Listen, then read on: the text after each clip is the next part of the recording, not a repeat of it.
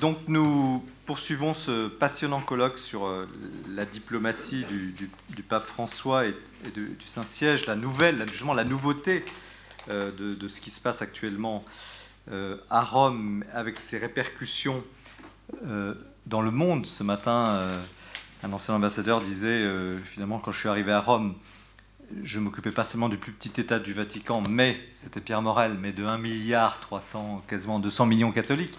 Donc c'est cette dimension-là que nous abordons. Je vais aller très très vite, euh, d'abord euh, en, présentant mes deux, les deux invités euh, et, le plaisir de les entendre. Donc Joseph Yacoub, qui est né en Syrie, d'origine assyro-chaldéo-syriaque, qui nous expliquera peut-être ça rapidement. Professeur à l'Institut catholique de Lyon, également intervenant à Sciences Po. C'est une des grandes voix, je dirais. C'est plus qu'un spécialiste, c'est une voix. Joseph, on l'appelle Joseph dans le, milieu parce qu'il est connu et c'est quelqu'un qui, qui est aussi une conscience, conscience des droits de l'homme, des minorités ethniques et religieuses. Il est engagé, mais c'est aussi un chercheur. Donc on a le bénéfice d'avoir à la fois quelqu'un qui est un expert et qui est aussi un cœur, j'oserais dire, et une, tête évidemment. Jean Guéguinou, euh, ancien ambassadeur de France euh, près le Saint-Siège, c'est à ce titre qu'il est là, mais aussi ancien consul général à Jérusalem, donc une expérience rare, unique, un consulat à Jérusalem dans l'actualité euh, que nous connaissons ces jours-ci, c'est très très intéressant parce que c'est justement pas une ambassade. Et pourquoi Et on le sait, il viendra évidemment là-dessus. Il a été également, euh, car il a une grande carrière diplomatique, ambassadeur en Tchécoslovaquie, puis en République tchèque. Il a vécu ce passage. Il est également au Royaume-Uni. Et puis avant, une très brillante carrière de de hauts fonctionnaires. Donc avant de leur donner la parole sur ce thème Moyen-Orient et chrétien d'Orient, qui n'est pas un petit sujet dans, dans, la journée, c'est quand même, vu du Saint-Siège, une question euh, fondamentale, trois, euh, trois images, trois concepts en trois minutes pour ce qui est de, ma modeste introduction. donc j'ai la chance de suivre, moi, comme journaliste, ce, domaine depuis maintenant une trentaine d'années quasiment. Et j'ai ce, souvenir, euh, j'étais tout jeune, je venais d'arriver à Rome, c'était le 22 octobre 89, c'était un samedi, et j'interviewais euh, le, patriarche Sphère, qui était le patriarche maronite. Euh, voilà.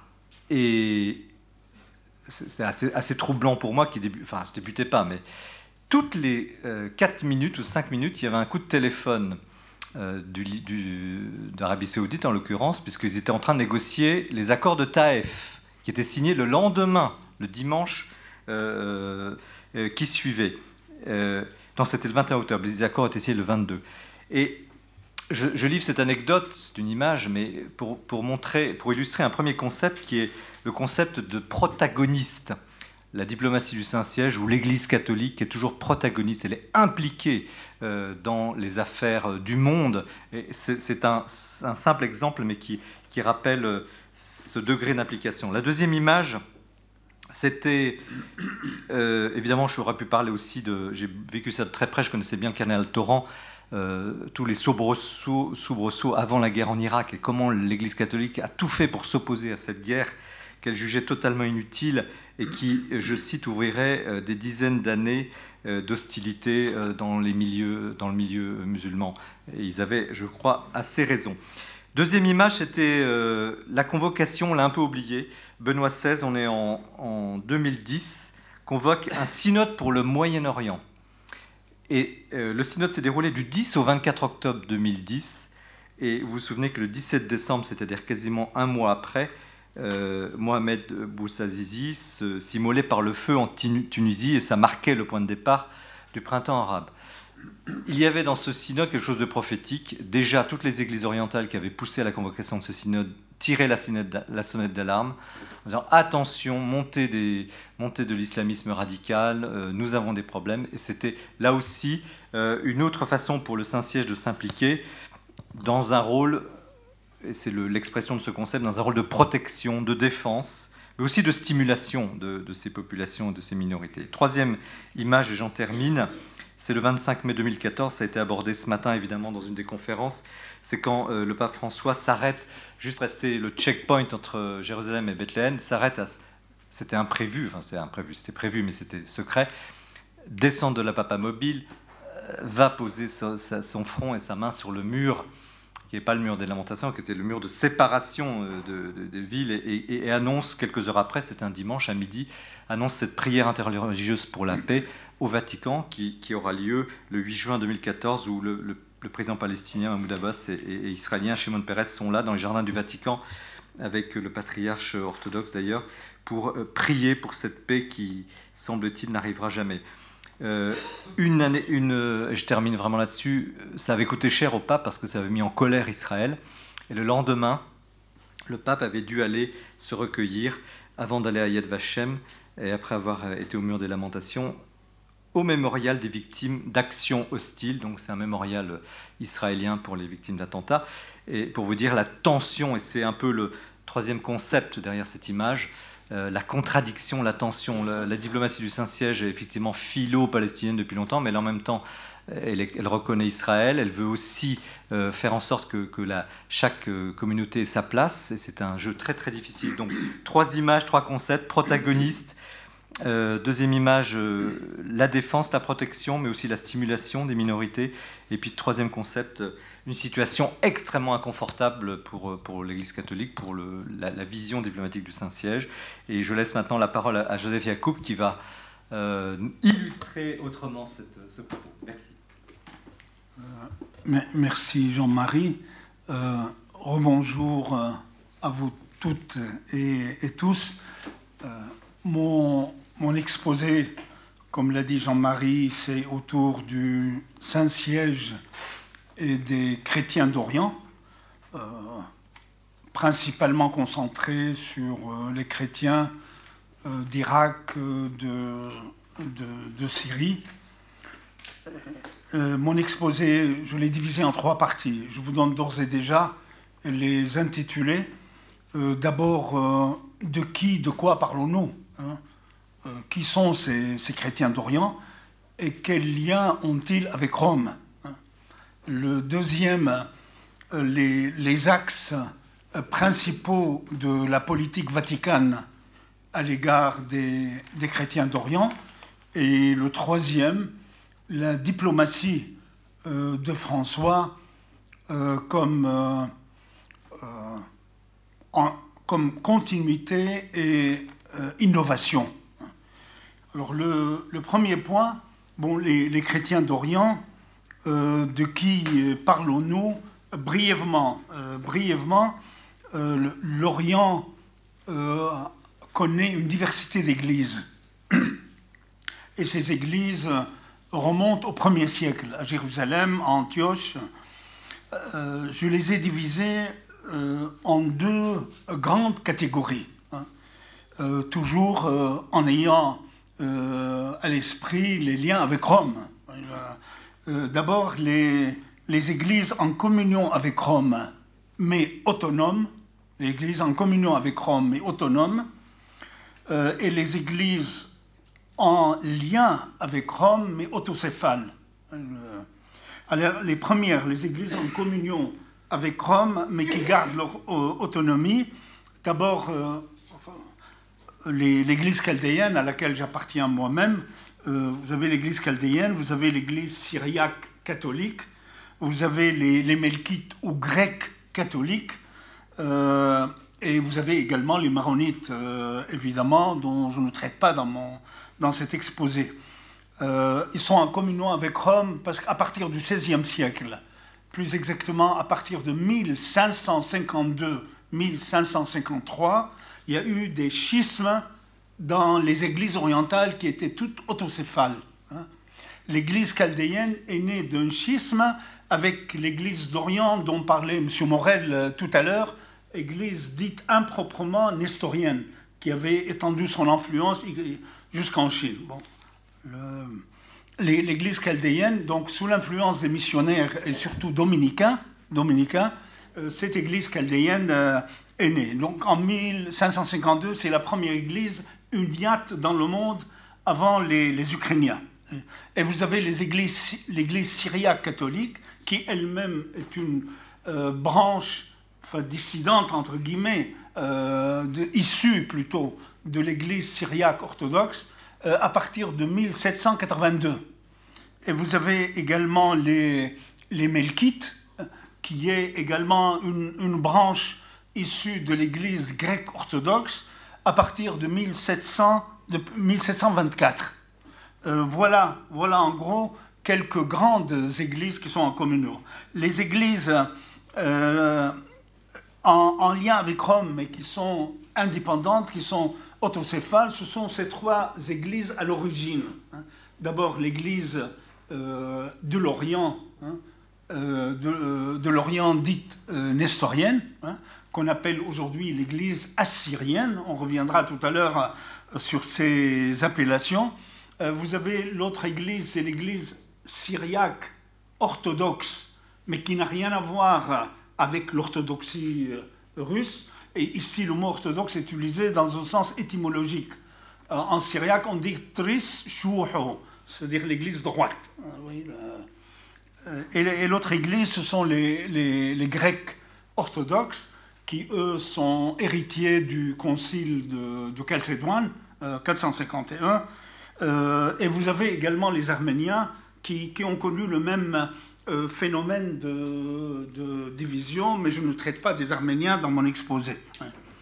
Alors, ces, ces deux types, ces deux catégories d'églises ont évidemment des, des relations très variées avec le, Saint-Siège. On va voir euh, ce que cela euh, inclut en étudiant les, axes de la politique vaticane. Quels sont les axes tout, euh, ces axes touchent tous les domaines. Hein.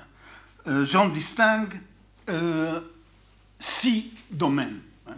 Le premier, le domaine diplomatique proprement dit, le domaine ecclésial et, pastoral, le troisième, culturel et éducatif, le, le quatrième, œcuménique, le cinquième, interreligieux, et le sixième, solidarité et euh, travail humanitaire.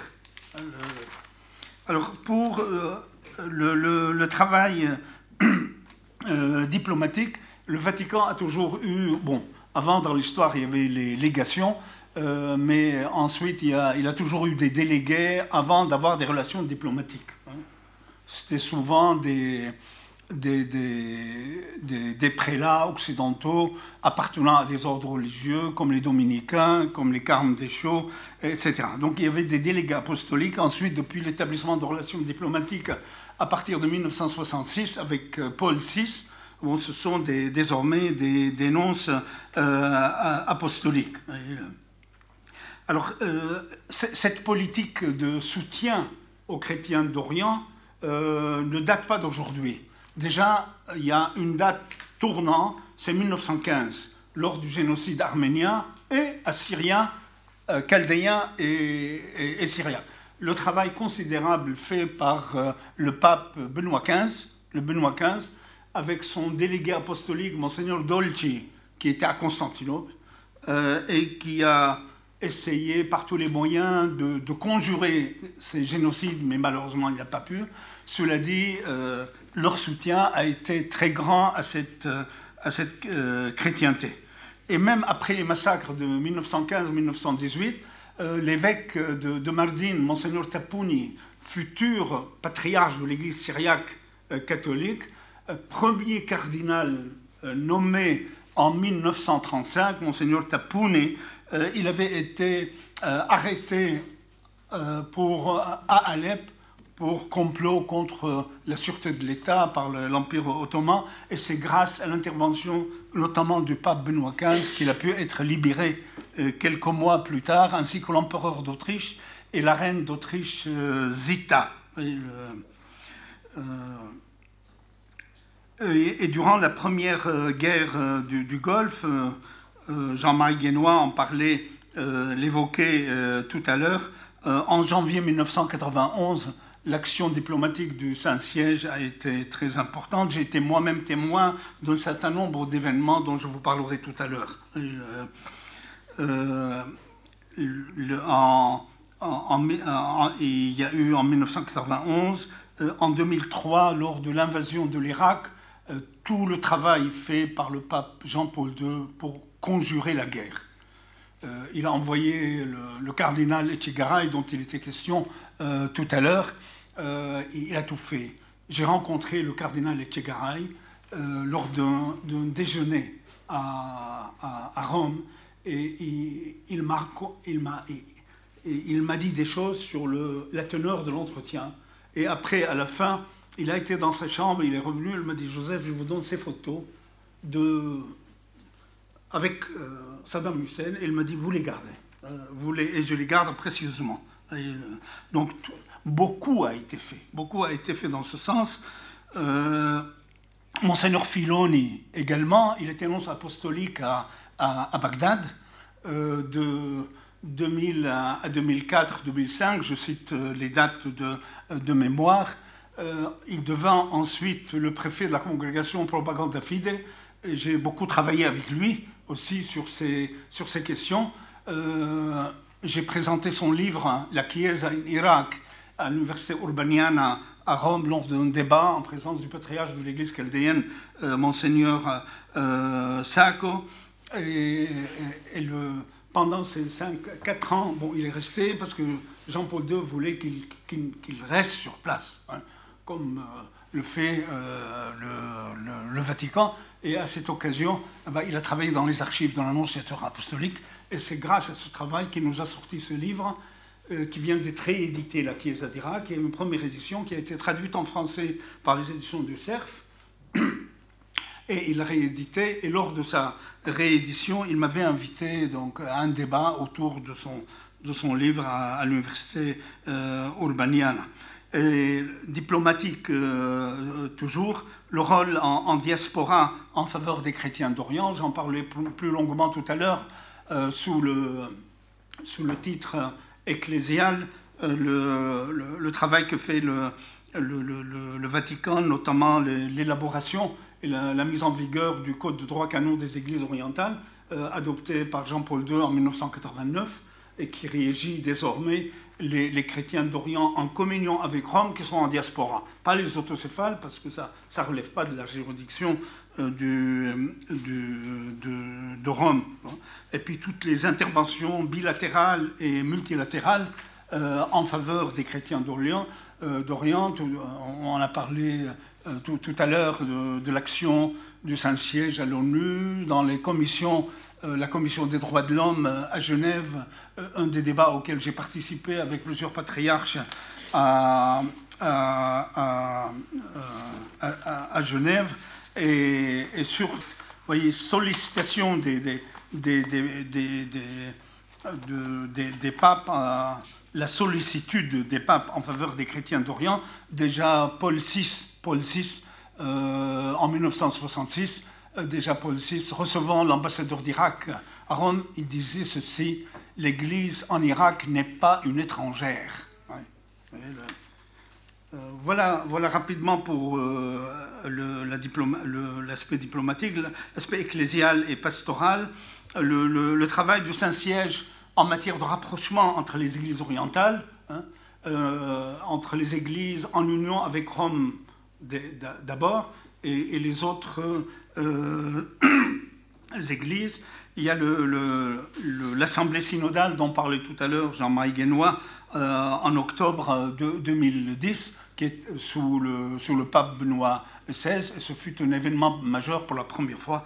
Euh, toutes ces églises sont rencontrées ensemble en présence de délégués aussi musulmans et autres. je devais être comme journaliste, pas dans la salle, comme journaliste. J'étais euh, envoyé par, euh, euh, par les éditions du CERF comme journaliste, journaliste entre guillemets, et j'avais reçu mon accréditation, mais bêtement, à la dernière minute, j'ai eu un petit accident, je suis tombé à Lyon, et du coup, j'ai pas pu y aller. Il y a toutes les visites ad limina aussi qui se font, et durant lesquelles les papes n'hésitent pas à exhorter les chrétiens à travailler ensemble. Il y a ce code de droit canon des églises orientales, qui date de 89-90. Il y a le rôle de la congrégation pour les églises orientales, hein, qui est aussi très important.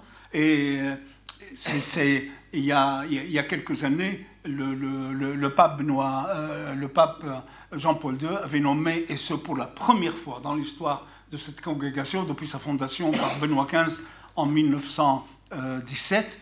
il avait un oriental, un patriarche syriaque orthodoxe, Moussa Daoud, qui est décédé il y a quelques années, celui qui a précédé Leonardo Sandre actuellement, qui devint le préfet de la congrégation pour les églises orientales, et ce pour la première.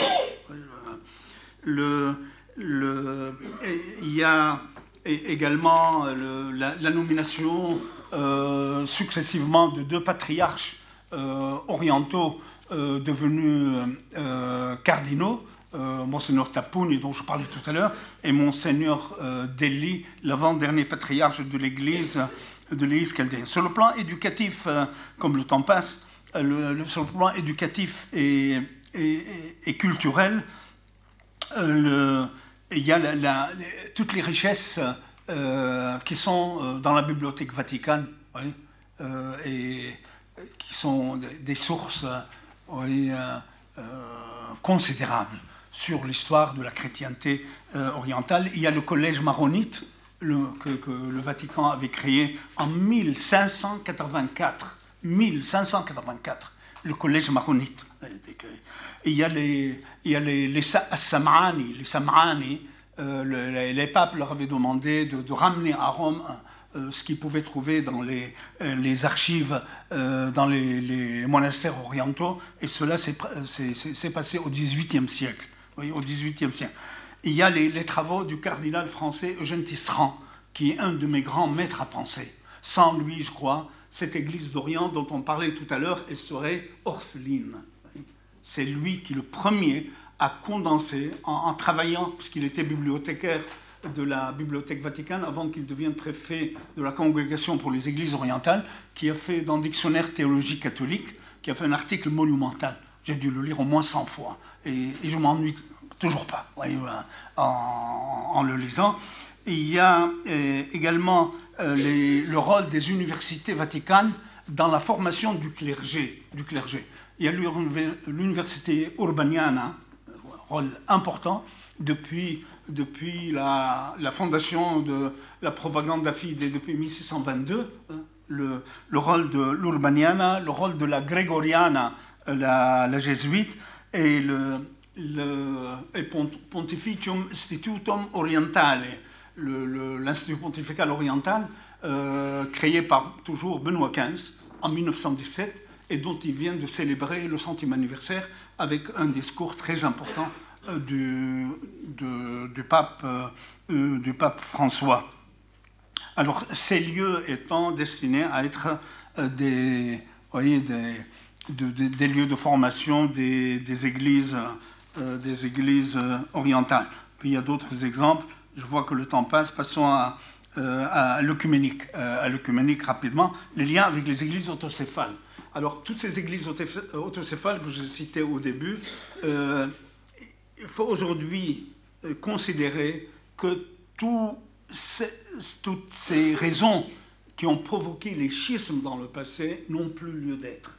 Il y a eu des déclarations christologiques communes qui ont été signées avec les différents patriarches de, ces églises, en commençant par le premier en 1971 et qui dit que ces, divisions euh, sont, c'est un malentendu et c'est tout.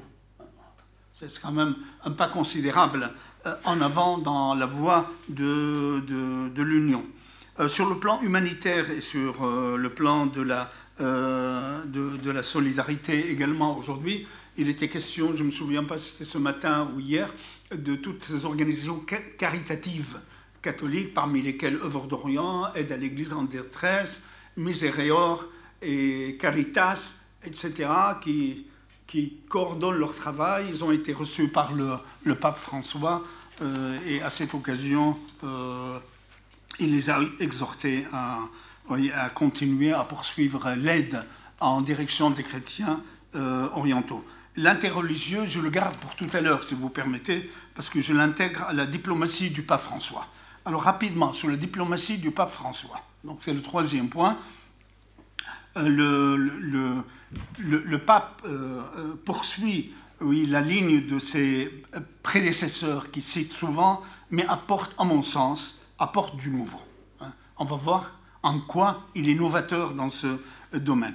D'abord, le premier domaine, universalité de l'Église dans son unité et sa pluralité. Universalité de l'Église dans son unité et sa pluralité. Bon, ce thème, vous allez me dire, euh, euh, c'est pas nouveau puisqu'il est dans les décrets conciliaires du Vatican II. Euh, si, de sa part, vous allez voir, il y a, des choses qui, sont vraiment oui, du ressort du pape actuel. Il a parlé des premiers conciles de l'Église. Il a parlé du concile de Chalcédoine. Et dans le livre de Dominique Volton également, euh, il y a allusion à ces conciles, euh, comme si le pape voulait dire il faut revoir les travaux de ces conciles. Et je crois que ça, ça mérite réflexion, parce qu'on les appelle conciles œcuméniques. Le concile d'Éphèse, l'Église historienne ne l'accepte pas. Euh, quant au concile de Chalcédoine, les Syriaques, pour eux, c'est la source de leur mal, ainsi que pour les Arméniens. Et pour, le pape, euh, bon, je n'aurai pas le temps de vous citer des extraits de ses propos. Euh, voilà, voilà un, un, deuxième exemple.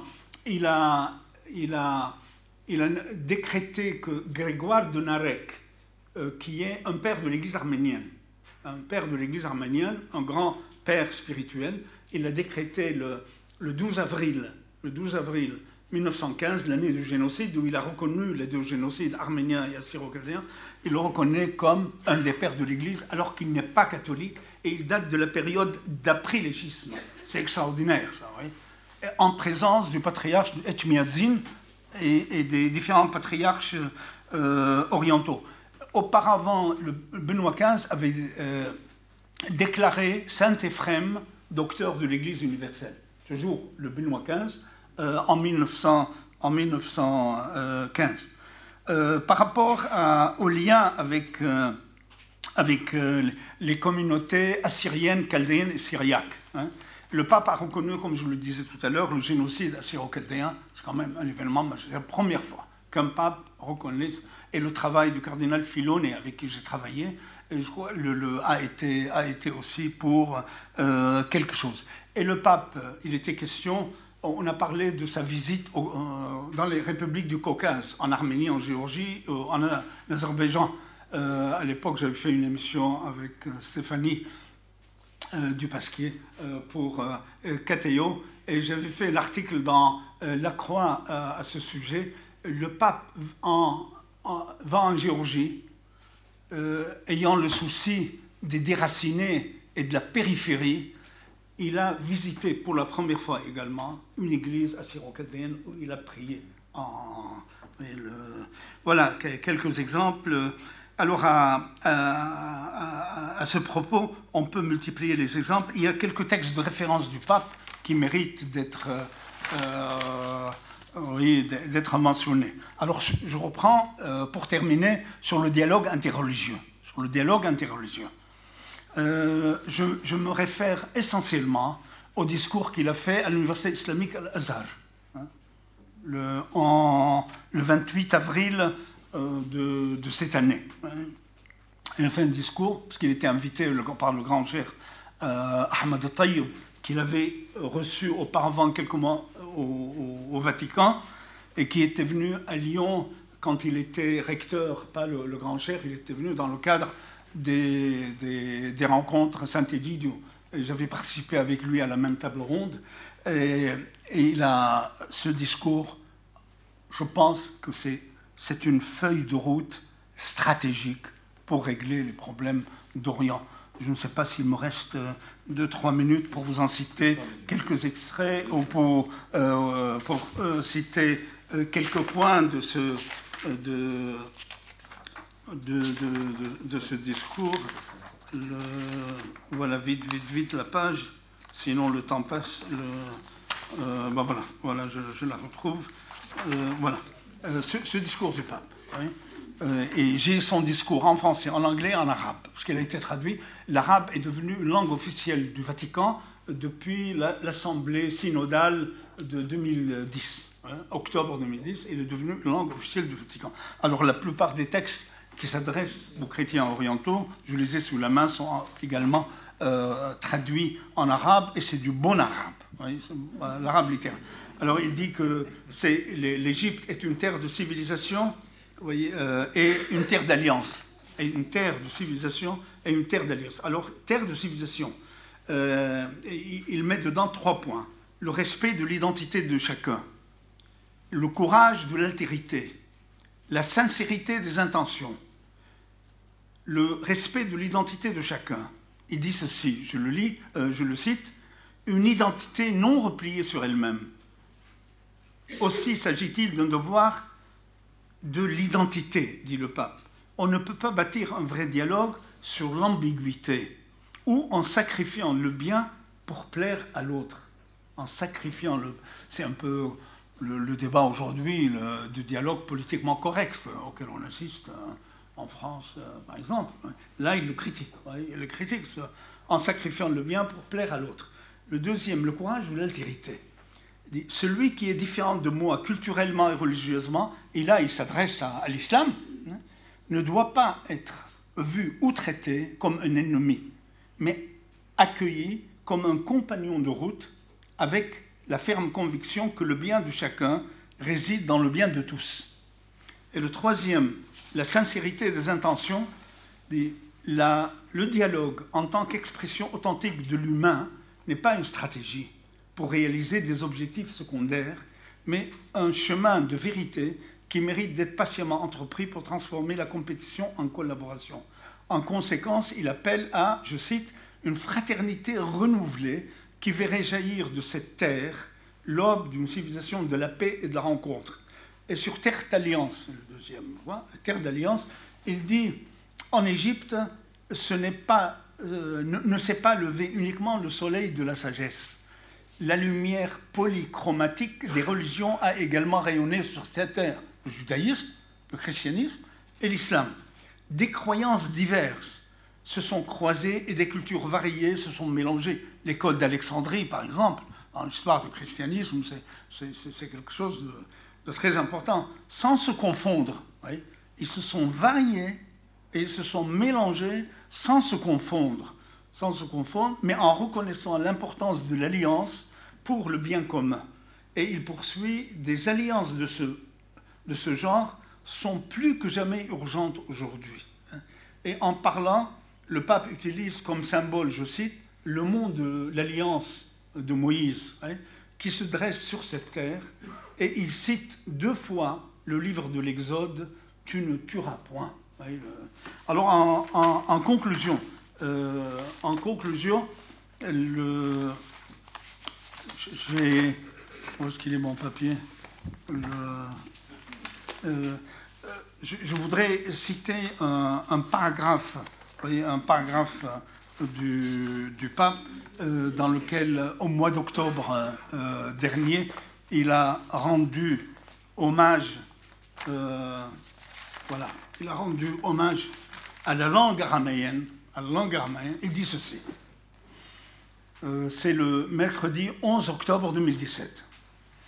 Chaque jour de notre vie, répétons cette invocation que les premiers disciples, dans leur langue araméenne, exprimé par les paroles Maranatha, l'araméen pur, Maran, viens Seigneur, et, que nous retrouvons dans le dernier verset de la Bible, Viens Seigneur Jésus. C'est le refrain de chaque existence chrétienne dans notre monde. Nous n'avons besoin de rien si ce n'est d'une caresse du Christ. Quelle place a si dans la prière, dans les jours difficiles de notre vie, nous entendons cette, euh, sa voix pour répondre et qui nous rassure? Viens, voici, je viens sans tarder et merci de votre attention.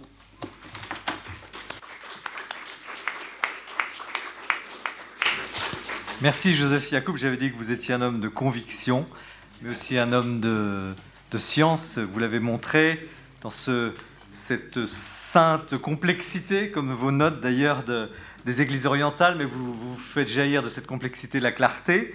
Et puis ce mot sollicitude, effectivement, qui est une constance de la diplomatie du Saint-Siège pour euh, ces églises, et cette grande nouveauté dialectique entre la, le respect de, la, diversité dialectique, identité, altérité, cette polychromie dont vous avez parlé. Et on retrouve aussi ces mêmes ingrédients dont on a parlé ce matin également. Il y avait tant sur évidemment l'Amérique latine que sur la Chine, cette culture de, la rencontre que le pape François promeut euh, dans sa façon euh, de gérer euh, la, diplomatie. D'ailleurs, c'est peut-être pas comme ça qu'il faut l'appeler. Jean Guéguinou, maintenant, donc, qui a une double expérience, évidemment au Saint-Siège et puis à Jérusalem, va, va continuer à illustrer ce, propos en, dissertant autour de, la centralité du dossier du Moyen-Orient, dossier diplomatique primordial. Merci. Euh, le Moyen-Orient a toujours été l'objet d'une attention particulière et soutenue du Saint-Siège, ne serait-ce que parce que c'est dans cette région, c'est cette région qui est le berceau du christianisme, et c'est dans cette région que se situe la Terre Sainte, euh, vis-à-vis de laquelle euh, le Saint-Siège, depuis temps presque immémoriaux, dont la situation, sa situation a préoccupé le Saint-Siège depuis très longtemps. Et puis aussi parce que Moyen-Orient se trouve Jérusalem, qui est, comme vous, le savez tous, la ville, phare et une des villes phares des trois religions monothéistes, et en particulier de toutes les, églises chrétiennes. Le pèlerinage du pape en Terre Sainte est d'ailleurs depuis Paul VI, le concile n'était pas encore terminé, où Paul VI a pu, c'est la première fois qu'un pape se rendait en Terre Sainte, a pu s'y rendre. Et depuis, je dirais que la Terre Sainte est devenue un pèlerinage obligé des papes assez tôt après leur prise de fonction et après leur élection.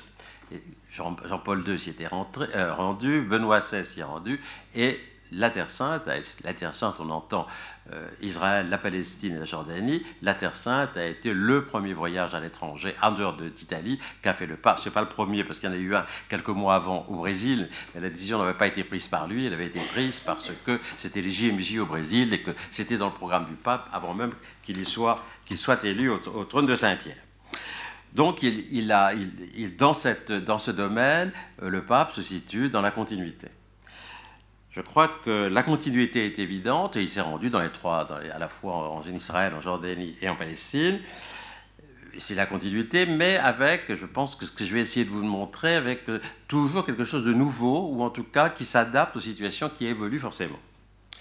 Sur le plan purement diplomatique, là, euh, je voudrais revenir sur un fait, c'est que le Saint-Siège a eu des difficultés euh, dans le cas du conflit israélo-palestinien à faire face à la situation qui était créée en 1948 quand a été créé, créé l'État d'Israël, après, après la guerre de 1967 aussi, où la situation géographique s'est transformée, c'est-à-dire que euh, les Israéliens ont occupé la moitié de l'Israël a occupé la moitié de Jérusalem, la partie ouest, et, la, Palestine n'a plus relevé de l'autorité de, de la Jordanie. Mais sur le plan diplomatique, une année clé avait été en 91, 1991, quand un premier dialogue s'est instauré, une première négociation s'est instaurée entre Israéliens et Palestiniens, avec la bénédiction des pays arabes et surtout des États-Unis, avec les accords d'Oslo, qui venaient dans le cadre après la conférence de Madrid, de la fameuse poignée de main d'Arafat et de Rabin à Washington sur la pelouse de la Maison Blanche, et le Saint-Siège à ce moment-là, qui n'avait pas résolu son problème de relations officielles avec euh, Israël,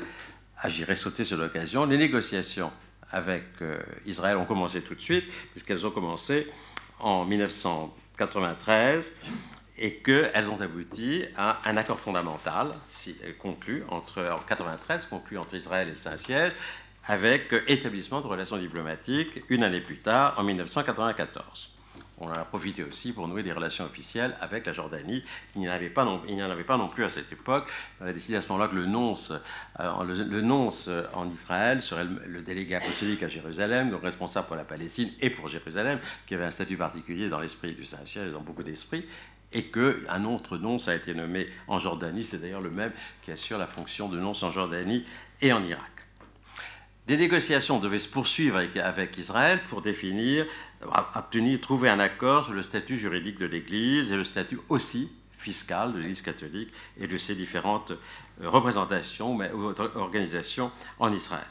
Alors il y a eu en 1997 un premier accord qui, garantissait la pleine reconnaissance de l'Église et de ses institutions en Israël.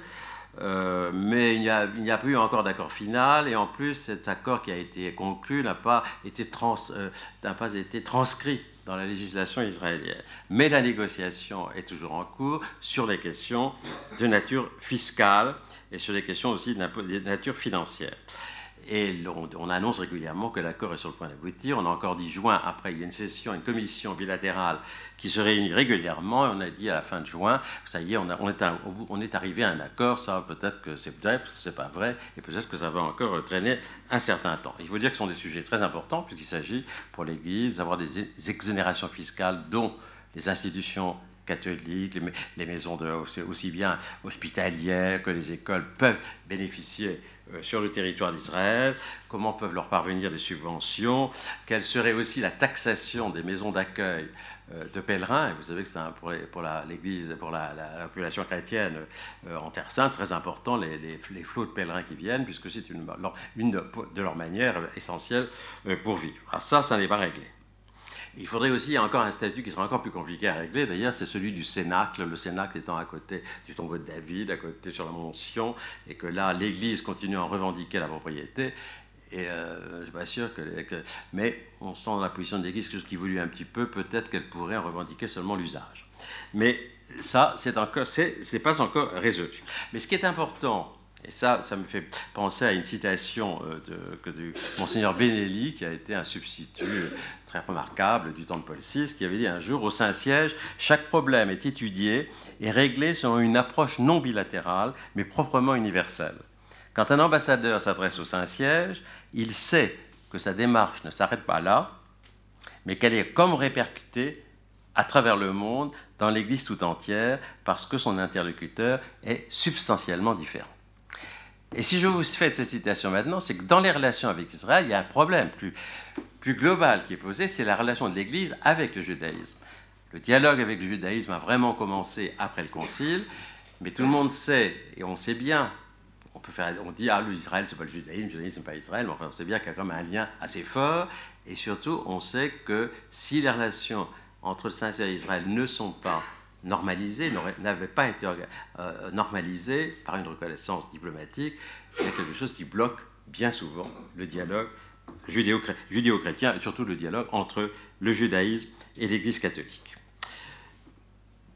Mais pendant ce temps-là, même depuis l'arrivée du pape François, il y a aussi le problème de la négociation avec les Palestiniens.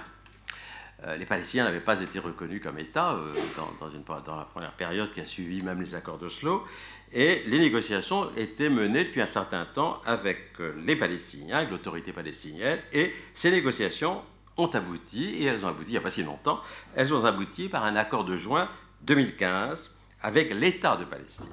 Je dis bien avec l'État de Palestine. Ce qui était la première fois que, dans un, que ce mot l'État de Palestine était, par ce vocabulaire précis, était reconnu. Et qu'est-ce que donne cet accord? Il donne, dans l'accord qui a été signé, il donne une liberté d'action à l'Église en Palestine, l'accès aux lieux de culte, à ses activités sociales et caritatives, et aussi à des questions importantes, puisqu'on les retrouve dans les questions avec Israël, sur les questions fiscales et de propriété. Et pourquoi l'Église, tout d'un coup, a, pu saisir euh, une, occasion, c'est qu'il se trouvait que très peu de temps avant, en 2012, les Nations Unies, par leur Assemblée générale, ont reconnu que l'État palestinien était un État non membre. Il y a deux États non membres reconnus par les Nations Unies, c'est la Palestine et le Saint-Siège.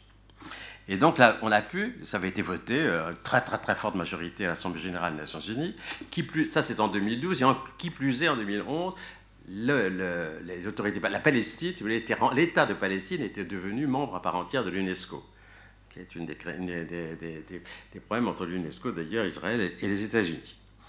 Et donc, la première ambassade de, Palestine auprès du Saint-Siège a été décidée en, en, 2015, et d'ailleurs, elle a été inaugurée il y a 15 jours, je crois, par Mahmoud Abbas, qui est venu spécialement à Rome pour cette occasion. Et d'ailleurs, ce, ce, qui a conduit ça, c'est qu'après que les Nations Unies aient reconnu la Palestine comme État non membre, deux ans après, on a voté une autre résolution de l'Assemblée générale des Nations unies disant que le drapeau, le drapeau des États non membres, des États non flotterait désormais comme tous les autres drapeaux devant le, célèbre bâtiment le célèbre bâtiment de New York et dans les autres organisations euh, des Nations Unies. Enfin, pour l'UNESCO, c'était autre chose, parce qu'elle était comme membre, elle était déjà en membre entière. Donc le drapeau du Saint-Siège, le Saint-Siège n'a rien demandé du tout. Puisqu'on donne ça à la Palestine, on va aussi donner au Saint-Siège. Donc le drapeau du Saint-Siège flotte maintenant devant, devant le bâtiment des Nations Unies. Je crois donc qu'on peut dire que dans ce domaine, c'est de la part depuis, depuis l'arrivée euh, à papauté de, de François, c'est une continuité, mais c'est une continuité qui saisit les occasions et qui, euh, et qui ne, ce n'est pas une continuité immobile. On n'est pas dans l'immobilité, et je crois que c'est très important de le constater dans, dans, dans, ces affaires. De même que, alors là c'est de la continuité, après tout, le monde, on ne parle que de Jérusalem, et pourquoi depuis que Donald Trump a décidé que l'ambassade des États-Unis se montrait de Tel Aviv à Jérusalem et que la Jérusalem serait alors considérée comme la capitale d'Israël.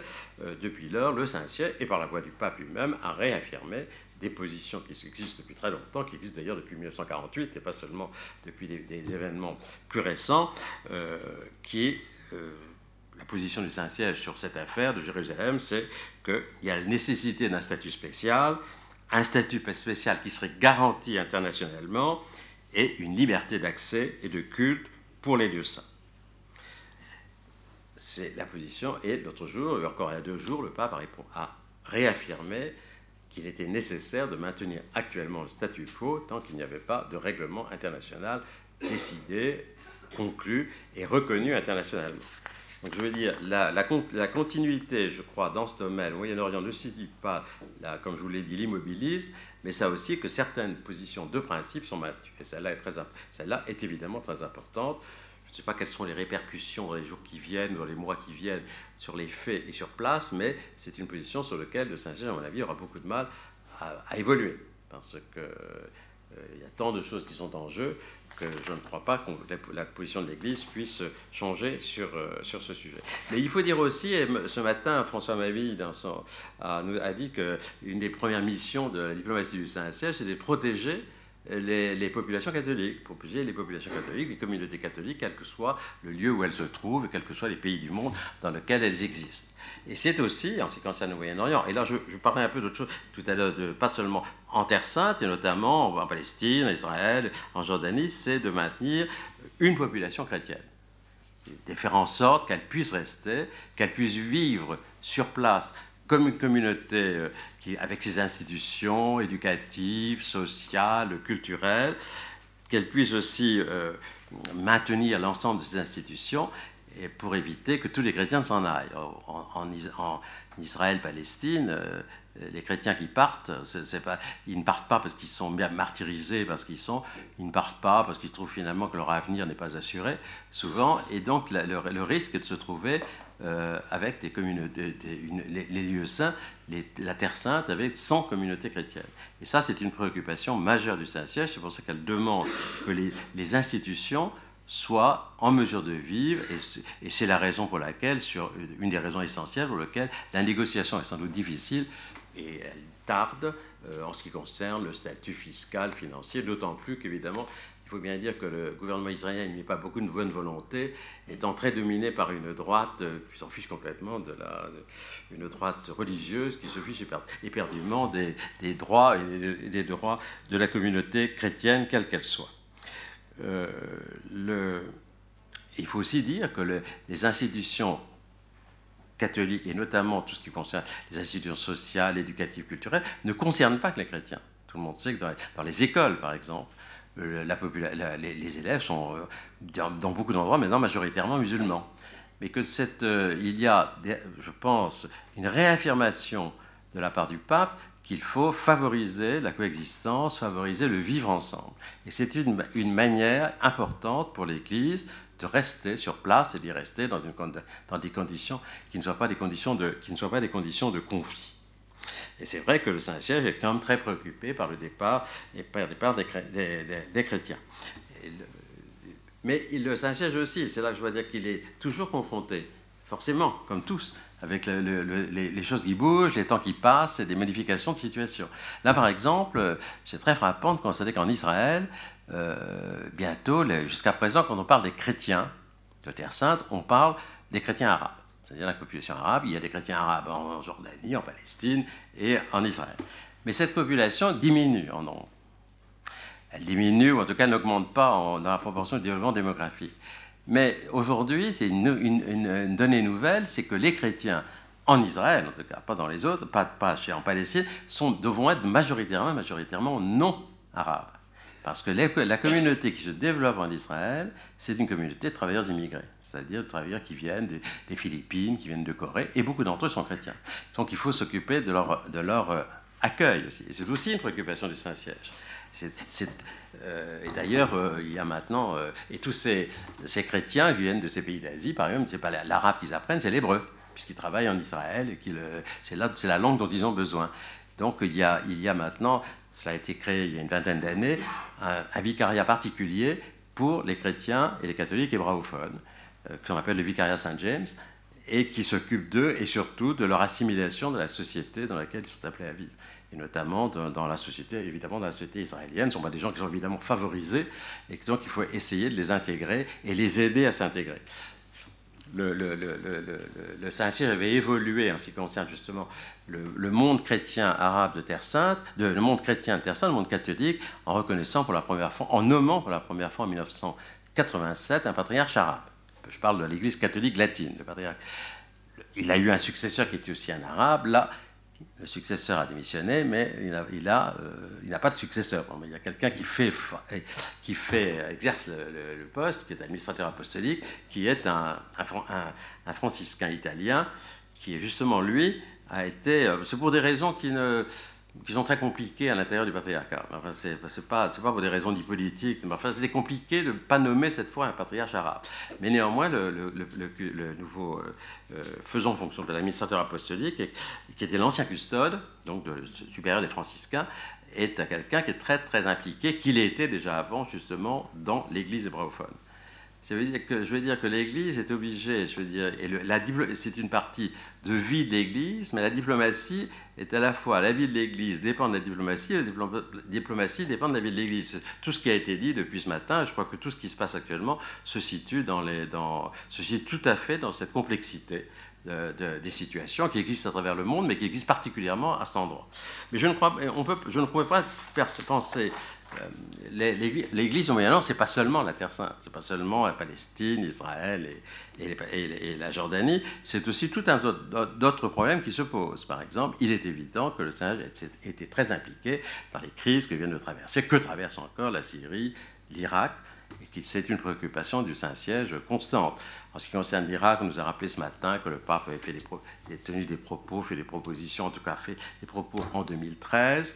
Euh, qui n'ont pas été suivis des faits, mais enfin, qui, quand même, ça montrait la préoccupation du Saint-Ciel. En Irak aussi, euh, euh, je reviens à ce qu'a dit ce matin, ce que vous avez dit ce matin, et qui était que le, ça sera l'Irak devrait être, quand la, paix s'y rétablit, un lieu où cette diplomatie, de, cette diplomatie pas du secours, c'est une diplomatie de miséricorde, une, diplomatie de médecins, c'est d'aider les États à se reconstruire.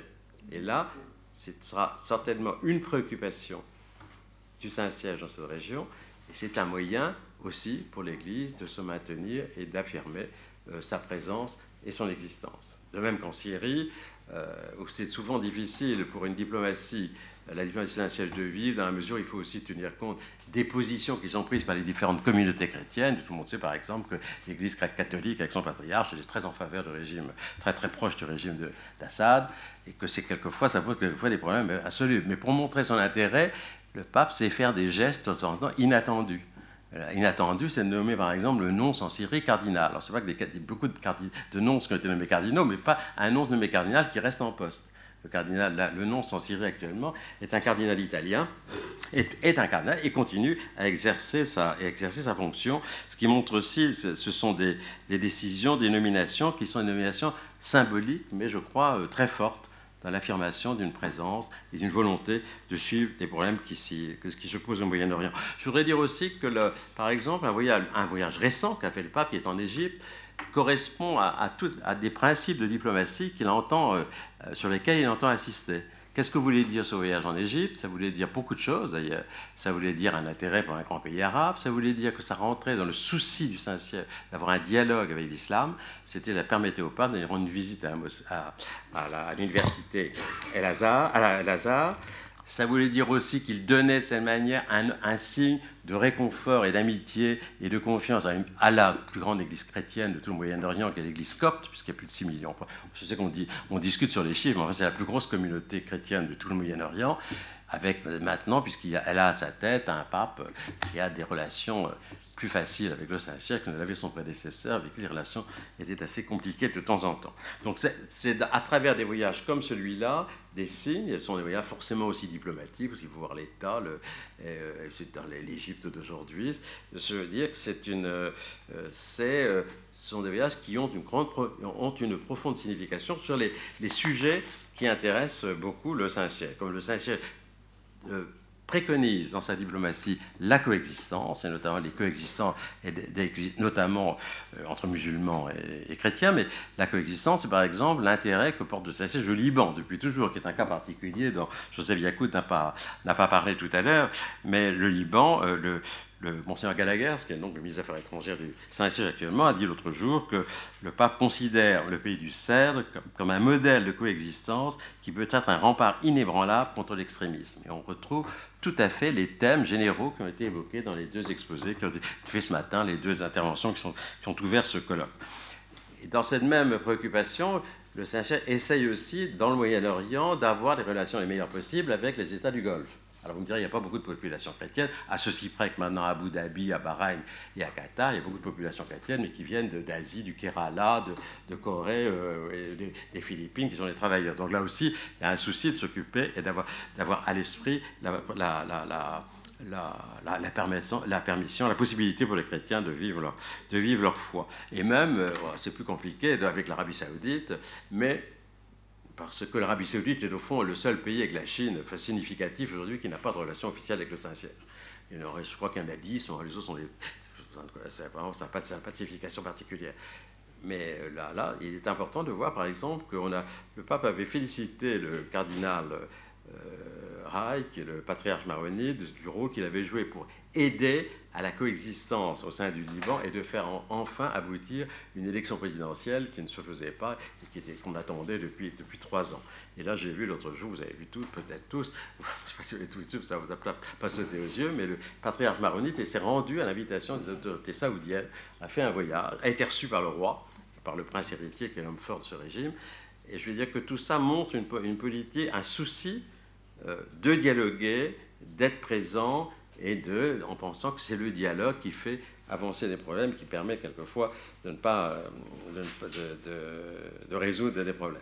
Je dirais simplement aussi, pour revenir à là, que cette région, là je reviens plutôt à la Terre Sainte, que c'est de lieux, par exemple, dans l'ensemble de la politique du Saint-Siège, ou en tout cas de la volonté du Saint-Siège, euh, la Terre Sainte est un, lieu aussi très important pour l'écuménisme, parce que, un, parce que la grande rencontre du communisme après le conflit, c'était celle entre Paul VI et le patriarche Athénagoras de Jérusalem, qui a été le symbole d'un dialogue qui allait commencer et qui, se poursuit. Euh, et d'autre part, parce que l'Église euh, aussi, en ce qui concerne le communisme, souhaite et dit, en ce qui concerne cette région, que les chrétiens doivent être unis. Ils peuvent être il peut avoir des divisions entre les églises, et ce sont les églises chrétiennes au Moyen-Âge se sont souvent bouffées le nez. Euh, comme ça, là, il faut qu'elles soient ensemble, parce que c'est une manière pour les chrétiens d'y demeurer, de pouvoir y demeurer, et ils ont besoin d'être unis aujourd'hui, parce qu'ils sont si éclatés, ils n'ont aucun moyen ni de se protéger, ni d'assurer leur service sur place. Voilà, c'est ce que je voulais vous dire sur ce thème, continuité et euh, changement et continuité. Je crois que c'est un des lieux, le Moyen-Orient, où cette diplomatie active euh, permet de, remplir ces missions. Je voudrais simplement dire un mot que ça, ne concerne pas que le Moyen-Orient, mais je crois très important de constater que l'arrivée du pape François a aussi, il a voulu réaffirmer l'importance d'un des instruments diplomatiques du Saint-Siège qui sont les nonciatures. Il attache une grande importance aux nonciatures et à leurs représentants du Saint-Siège dans tous les pays du monde, puisque comme je vous l'ai dit, il n'y a plus que deux ou trois pays qui ne font pas de relation avec le Saint-Siège. Il, veut affirmer, il a il, il, était frappant de voir qu'il reçoit en audience privée, je pense que depuis le début de l'année, il les aura tous reçus successivement, il reçoit au moins deux ou trois par semaine. Et aussi, il souhaite affirmer l'importance de ça en créant au sein de la secrétaire d'État, qui, vous savez, le, secrétaire d'État au siège, l'organe central de coordination, il y a, a deux sections jusqu'à présent, l'une qui s'occupe des affaires internes de l'Église, l'autre des relations avec les États, il y a une troisième qui va être créée, qui va s'occuper des nonciatures qui va être chargé de ça. Donc il sera mis exactement au même niveau que, au niveau que les deux autres. Et je crois que c'est un signe que la diplomatie est une chose importante pour le Saint-Siège. J'en ai pas seulement. Elle, elle, sert des objectifs qui ne sont pas forcément euh, ceux de tous les États, mais ça reste une chose très importante dans ce magistère universel que pense de, pouvoir avoir l'Église. Je crois qu'elle a encore, comme on l'a dit ce matin à l'occasion des communications que nous avons entendues. Merci euh, Jean Linou de cette expertise. Expertise de grand diplomate, on n'en entendait pas moins. Vous avez euh, quand même explicité cette diplomatie médicale qui associe à la fois l'opportunisme, c'est vrai, on peut dire ce mot, pragmatisme, opportunisme, sans rogner sur les principes. Euh, on le voit sur la discussion, la longueur des discussions euh, sur le, avec le gouvernement israélien sur le statut effectivement des chrétiens en Terre Sainte. Et puis l'autre volet, cette présence de la minorité chrétienne que le, Saint-Siège regarde comme la prunelle de ses yeux, sans pour autant euh, fermer, au contraire de plus en plus ouvrir le dialogue avec l'islam, vous l'avez évoqué tous les deux. donc on a là effectivement ces, ces, ces tenants aboutissants et magnifiquement illustrés. Merci à tous les deux nous avons le luxe d'avoir presque un quart d'heure pour les questions. Je, en attendant les vôtres, je voudrais juste poser deux petites questions introductives à, nos, deux, à nos deux intervenants. Euh, la première, puisque vous venez de parler à Jean Guiguinou, qu'en est-il de l'influence, de non pas du patriarcat de Constantinople, patriarcat orthodoxe, mais du patriarcat russe. Qu'en est-il au fond de, sur l'échiquier du Moyen-Orient, euh, y a-t-il une partie d'échec entre le Saint-Siège catholique et euh, le patriarcat Moscou russe? C'est ma question. Et puis à Joseph, j'aimerais vous demander un petit bilan, parce qu'on n'a pas donné beaucoup de chiffres, mais qu'en est-il aujourd'hui de la présence des chrétiens en Terre Sainte de façon globale, cinq ans après, on peut le dire crûment comme ça, mais pour simplifier la question, après Daesh Comment c'est euh, Je ne crois pas qu'il y ait une compétition entre la Russie et le Saint-Siège, le patriarcat russe et le Saint-Siège en Moyen-Orient. Mais ce qui se passe au Moyen-Orient, et en particulier dans la Terre, la terre Sainte, c'est la poursuite. La, on retrouve, la Russie retrouve une politique et celle des tsars. La Russie, la, la Russie des tsars voulait attendre son influence dans toute la, dans toute la Terre Sainte, et d'ailleurs euh, a aidé beaucoup l'Église russe à l'époque à s'implanter euh, en Terre Sainte après, le, après la guerre, euh, et ça c'est évidemment été un peu plus compliqué après la Première Guerre mondiale, mais il y avait un souci véritablement et très fort de s'implanter et même de supplanter éventuellement que le patriarcat de Moscou supplante le patriarcat grec orthodoxe de Jérusalem, qui n'avait que des fidèles arabes et qui n'avait qu'une hiérarchie grecque, ce qui est toujours le cas d'ailleurs. Mais aujourd'hui, on revoit que cette politique est tout à fait poursuivie le, gouvernement russe aide beaucoup les, aide beaucoup les, institutions russes de l'Église orthodoxe russe à restaurer les, comment les coupoles brillent à nouveau. Là, ils sont, sont beaucoup aidés, d'autant plus qu'il y a une, une, une, il n'y a plus de problème entre les deux églises orthodoxes, celle qu'on appelait la blanche et la rouge. Ça, en Terre Sainte, ça s'est résolu ce problème. Euh, les, blancs étaient du côté, les blancs étaient du côté euh, arabe et les russes étaient, les autres étaient du côté israélien. Mais euh, il y a effectivement, et c'est aussi, ça se manifeste aussi par le fait que le gouvernement russe favorise beaucoup la venue des pèlerins. Quand on à Jérusalem, j'étais à Jérusalem, moi, il y a très longtemps, j'ai jamais entendu parler russe dans la rue. Aujourd'hui, vous parlez russe dans la rue. Et il y a aussi le fait qu'il y a un million de Russes qui sont arrivés en Israël en 1990. ça, évidemment, ça a un peu modifié le paysage, mais là, maintenant, il y a des hordes de pèlerins, je dis des hordes de pèlerins russes qui viennent parce qu'on retrouve une vieille tradition. Et je pense que dans la politique actuelle, M. Poutine à la guerre du Moyen-Orient, où il veut euh, réaffirmer, affirmer l'influence de la puissance de la Russie, l'Église est un des, un des, un de, je dirais, à la fois un de ses partenaires et un de ses instruments. Préparez vos questions. Jean, y a-t-il eu une, Joseph, pardon, y a-t-il eu une, hémorragie des chrétiens en Terre Sainte depuis cinq ans? Bon, on assiste à, une, baisse sensible baisse sensible des, chrétiens en Orient et particulièrement depuis 2013-2014 avec Daesh. On, peut dire que à peu près environ la moitié de la population chrétienne a, quitté l'Irak et, la Syrie. Oui, ma, dernière rencontre avec euh, des réfugiés chrétiens venus de Syrie, du nord-est euh, euh, syrien, qui pour la plupart étaient des Assyriens et des Chaldéens, était à Beyrouth, où j'ai pu recueillir leurs témoignages, puisqu'ils avaient été capturés pendant plus d'un an dans des conditions atroces, dont à l'époque on, avait très peu parlé et qui attendaient leur, euh, leur visa euh, pour l'Australie, pour, euh, pour le Canada. Et, alors les, chiffres par rapport à, la Syrie et, à l'Irak, pour comparer, en 2003, il y avait environ un million de, de chrétiens en Irak. Aujourd'hui, plus de 60% sont partis. Euh, plus 60%, euh, il en resterait combien euh, pour être optimiste, très optimiste 300, 350 000. en Syrie également, je peux vous dire la région d'où je viens de, Syrie, ce nord-est syrien qui, qui, était à un moment donné dominé par Daesh, avant que le gouvernement syrien, enfin l'armée syrienne, reprennent certaines régions et les Kurdes euh, d'autres.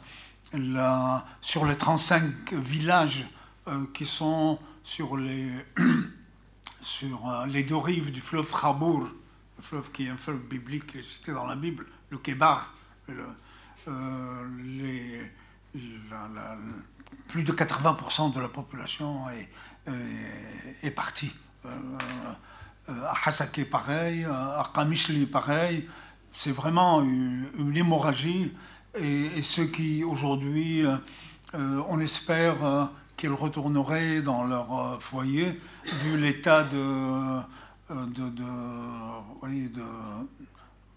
ruine. Une ville comme Raqqa, où il y avait une petite communauté chrétienne, 80% de la ville est, par terre et est en ruine. Euh, j'en avais rencontré quelques-uns lors de, voyages, euh, voyages au, Liban. Euh, et bon, c'est une baisse très inquiétante pour l'avenir, malgré tous les appels lancés par le pape et par les patriarches. Merci, merci Joseph. sur ce point-là, aujourd'hui, on estime, ça sont des statistiques à peu près crédibles, qu'en Israël, il y a 2% de la population chrétienne en Palestine, 2% de la population. En Jordanie, entre 4 et 5 et je ne sais pas si en Israël on tient compte, on met dans les chrétiens les Russes qui sont arrivés dans les années 90, ou certes, qui en principe étaient tous juifs, mais qui certains étaient chrétiens. Et on a estimé à un moment donné qu'ils étaient près de 100 000. Question de là. Frédéric Martel. Juste euh, un point que vous n'avez pas évoqué l'un et l'autre, et donc la question s'adresse éventuellement à l'un comme à l'autre. Euh, le, pape François a, eu des positions assez complexes. On avait d'ailleurs parlé avec Jean-Marie Guénois à plusieurs reprises sur euh, la manière dont on aidait les, chrétiens d'Orient. Et il a dit et répété, même s'il a beaucoup parlé, donc il y a beaucoup de discours, il a souvent dit et répété qu'il était très prudent dans sa défense des chrétiens d'Orient, puisqu'il souhaitait défendre les minorités et surtout défendre les victimes, quelles qu'elles soient, puisque évidemment, euh, en tout cas en Irak et en Syrie, les victimes étaient essentiellement sunnites ou, chiites, et qu'il était prudent et il se réserve, il, hésitait à vouloir uniquement s'engager aux côtés et pour défendre les chrétiens d'Orient. Et, vous n'êtes pas sans savoir que ce débat a évidemment des répercussions considérables sur le terrain, mais également dans toute la, stratégie du, Vatican, par exemple les conflits très récurrent entre des cardinaux comme Burke et Sarah d'un côté, évidemment Filoni de l'autre. On retrouve ça évidemment dans la ligne Paroline, c'est la ligne du, pape. On retrouve ça en France dans les associations euh, d'aide aux chrétiens d'Orient, puisque vous avez l'Orient, par exemple, l'œuvre d'Orient, qui est plutôt sur la ligne du pape et qui même la répète, alors même que vous avez des associations comme SOS Chrétiens d'Orient qui, qui prend une ligne de défense exclusive des chrétiens d'Orient contre évidemment les musulmans et qui sont très proches de l'extrême droite française.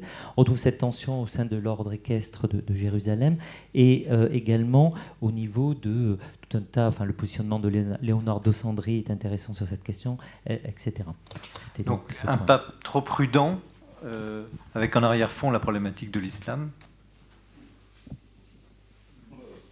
Je crois que la, position est une mesure de la position qu'a prise Saint-Siège sur ce point est une mesure de prudence. C'est-à-dire que l'idée, il faut essayer, il faut défendre les minorités persécutées. Ça veut dire que toutes les minorités persécutées ont droit, il faut les défendre.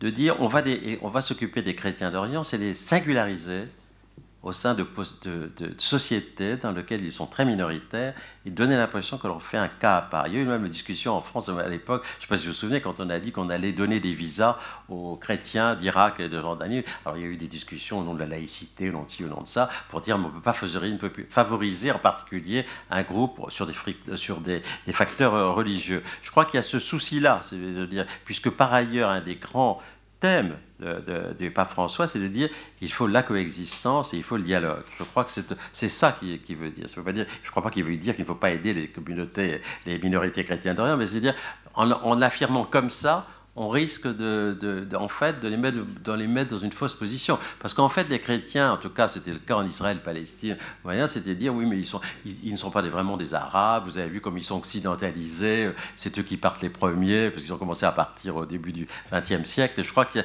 y, a ce souci-là dans la formulation. Joseph Yacoub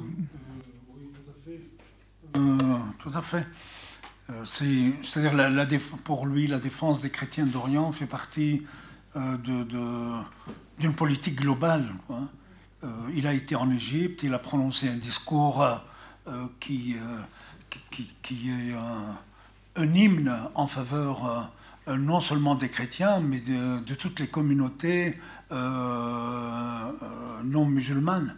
Et le, lendemain, il a rencontré le patriarche Tawadros, avec lequel aussi ils ont conclu euh, un texte commun dans lequel le concile de Chalcédoine euh, revenait. C'est-à-dire il y a ce souci, ce souci de la globalité de la société et d'apaisement de la société dans son ensemble qui caractérise euh, le, qui caractérise le, pape. Et je pense que ça produit un effet positif sur les chrétiens d'Orient. oui, parce qu'il faut dire en Orient, on vit dans une société compartimentée. Et le fait qu'il ait eu ces gestes à l'égard des musulmans, ça a rapproché les chrétiens des musulmans aussi. Vous voyez et, inversement, ça a rapproché les musulmans des chrétiens.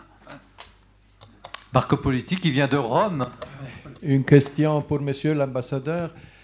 Euh, bien, les questions fiscales et financières sont compliquées, mais on est en train de négocier déjà 20 ans. En tant diplomate, comment vous évaluez les prétextes systématiques de la partie israélienne qui ont empêché d'aboutir à un accord?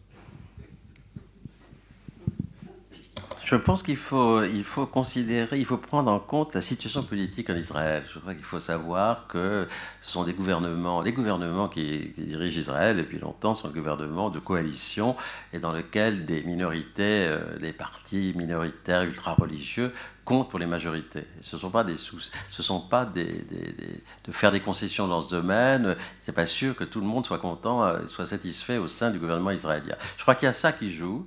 Je crois que c'est même ça qui joue, qui, joue très fortement. Parce que c'est donner des privilèges, si vous voulez, des privilèges à, des, catholiques, à des institutions catholiques. Je ne crois pas que ce soit particulièrement populaire auprès des partis politiques ultra-religieux. Je ne crois pas vraiment. Donc je pense qu'il y a ça. Il y a peut-être d'autres considérations. Il y a aussi toujours l'idée qu'Israël, à un moment donné, a, fait traîner ça en long, a fait traîner les choses en longueur parce qu'il voulait aussi obtenir un certain nombre de satisfactions du côté du Saint-Ciel. Mais là vraiment sur quoi ça bute actuellement. Je pense, que ça bute plus sur beaucoup beaucoup de choses. Je crois pas. Ça doit buter sur deux ou trois sujets. Euh, Mais la dernière fois, au mois de juin, à la fin des négociations, des deux côtés, aussi bien israéliens que du côté du, Saint-Siège, on disait voilà, on, est proche d'un accord. Mais il y avait aussi, quand le Saint-Siège a signé un accord avec l'État de Palestine, Là, il y a un petit, euh, un petit hein, parce que donc, euh, il y a deux ans où les négociations n'ont pas vraiment avancé beaucoup. Alors maintenant, c'est passé, parce que est passé à autre chose. Mais enfin, là, pendant deux ans, ça. Merci à tous les deux. Vous avez respecté remarquablement votre temps de parole. C'était absolument passionnant. Un quart d'heure de pause avant la, séance sur le multilatéral. Euh, restez avec nous. À tout à l'heure. Mesdames et messieurs, nous allons poursuivre les travaux de ce séminaire avec un dernier panel sur euh, quelques questions multilatérales. Donc, euh, en fait, les euh, positions et les positionnements du Saint-Siège sur quelques questions multilatérales. On m'a demandé de présider, malgré ma grande incompétence sur la question. Donc, je vais donner la parole assez rapidement à nos intervenants. Simplement, euh, je rappelle ici euh, quelque chose qui est connu de tous, de toutes et de tous, c'est que le Saint-Siège est membre d'un grand nombre d'organisations internationales et comme vous le savez, la plupart de ces organisations internationales ont différentes catégories de membres et le Saint-Siège est, dans la quasi-totalité de ces organisations, membre observateur. Quelquefois même, le, statut a changé et il est passé euh, de membre stricto sensu à membre observateur. Je pense par exemple à une organisation comme l'ONUDI, l'Organisation des Nations Unies pour le développement industriel. Mais il y a quelques organisations où le Saint-Siège est membre à part entière. En particulier, l'Agence internationale de l'énergie atomique, depuis 1957, ou bien encore l'Organisation internationale d'interdiction des armes chimiques, 1997. Et cette qualité particulière, elle est intéressante puisqu'elle vient souligner le fait que le Saint-Siège attache au moins à certaines questions multilatérales une importance toute particulière, et bien sûr, en particulier donc ici, la question du désarmement, de l'armement et de la non-prolifération nucléaire, voire de l'interdiction des armes nucléaires, puisque nous allons certainement en parler. Le récent traité d'interdiction d'armement nucléaire qui a été euh, adopté par l'Assemblée générale des Nations unies en juillet dernier a été signé le Saint-Siège, ce qui est une grande lumière dans euh, les pratiques euh, du Saint-Siège euh, au sein des organisations internationales. Well, uh, as the crisis is global and uh, the international uh, society has a certain primacy, uh, we uh, are going to touch some multilateral questions with two uh, speakers. Uh, they are going to speak in English, but they understand French, so we can uh, imagine, guess that they will have some, some questions in French. Well, uh, the first uh, speaker is Gerard Powers. Gerard, you are uh, director of Catholic Peacebuilding Studies for the Kroc Institute for International Peace Studies. From uh, 1988 uh, to 2004, you were uh, director of the Office of International Justice and Peace of the US Conference of Catholic Bishops. And you have recently published Peace Building Catholic Theology, Ethics, and Praxis in 2010. So I will give you immediately the floor to uh, speak about uh, Holy See and uh, uh, nuclear disarmament. Thank you. Merci beaucoup. je, je suis très désolé. Je suis très désolé, uh, mais je parlerai en anglais. And, and you will appreciate that. Uh, at a recent Vatican conference in November, Pope Francis became the first pope explicitly to condemn not only the use but also the possession of nuclear weapons. So, use and possession. The Pope's statement was praised by many of the 11 Nobel Peace Laureates at the conference, the church leaders, anti nuclear activists, and some of the diplomats from the 122 countries that had recently negotiated a ban on nuclear weapons last July at the UN. Others, however, dismissed the Pope's statement as naive and utopian, a form of unnuanced, black and white moralizing that risks marginalizing the Holy See in the wider public debate on nuclear weapons. In my remarks, I will argue first that the Pope's prudential moral judgment about nuclear possession and use is not a significant departure, as some have argued it is, from the long-standing strategy of the Holy See to offer a religious, moral voice to complement political and legal efforts to stigmatize and delegitimize nuclear weapons. And by doing so, the strategy is, or the theory of change is, that that delegitimization and stigmatization will pressure the nuclear powers to make much greater progress on nuclear disarmament. I'll then argue that the Holy See's role is important for two reasons. First, the long term process of nuclear disarmament, and the Holy See is very clear it's a long term process, can only be sustained by moral clarity about the nature of the nuclear threat and a moral vision of a future world that makes disarmament possible. A second significance of the Holy See's role is that the Holy See diplomacy helps catalyze Catholic engagement around the world, which in turn can help democratize an otherwise elite debate on nuclear weapons. Finally, I will suggest that in the coming years, the Holy See's role and that of the larger Catholic Church will be enhanced if it helps fill an ethics gap. The credibility and impact of its nuclear diplomacy will be strengthened by greater clarity about the policy and pastoral implications of its non nuclear ethic, and with further scholarly reflection on the new moral challenges that will arise if the world indeed starts moving toward global zero.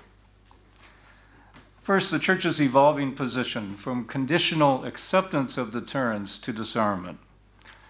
To understand the Vatican's position on nuclear weapons, it is important to understand its approach to three distinct but interrelated issues nuclear use, nuclear deterrence, and its wider approach to peace. The morality of nuclear use is the starting point. Since the advent of the atomic bomb, the Vatican has sought to reinforce a growing moral taboo against the use of nuclear weapons. The Second Vatican Council condemned attacks on cities, and since the end of the Cold War, Vatican statements have rejected any use of nuclear weapons. For example, in an address to the International Atomic Energy Agency in September 2014, so this is before the current papacy. Um, no, I'm sorry, this is, yeah, that's, uh, I'm sorry, correct that. In September 2014, Monsignor Camilleri, the Vatican's deputy foreign minister, said, quote, that the mere existence of these weapons, the mere existence of these weapons is absurd, and arguments in support of their use are an affront against the dignity of all human life. This position against nuclear use is based on two sets of concerns. First, the use of nuclear weapons would almost certainly be indiscriminate and disproportionate even small nuclear weapons, and would cause unnecessary suffering and would result in irreversible harm to the environment.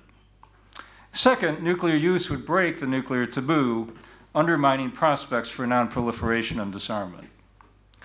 So, if nuclear use is prohibited, according to the Holy See, what about the threat of use inherent in nuclear deterrence? In Catholic moral theology, as you know, it is immoral to threaten that which it is immoral to do. Hence, the moral paradox of theories of nuclear deterrence that hold that the way to prevent the unthinkable is to threaten it. During the Cold War, the Holy See did not definitively address this issue of deterrence. Vatican statements were clearly skeptical about the various forms of nuclear realism, which held that nuclear deterrence was justifiable as a necessary evil or on consequentialist grounds, because it offered the best, deterrence offered the best hope for avoiding nuclear war, the realist argued.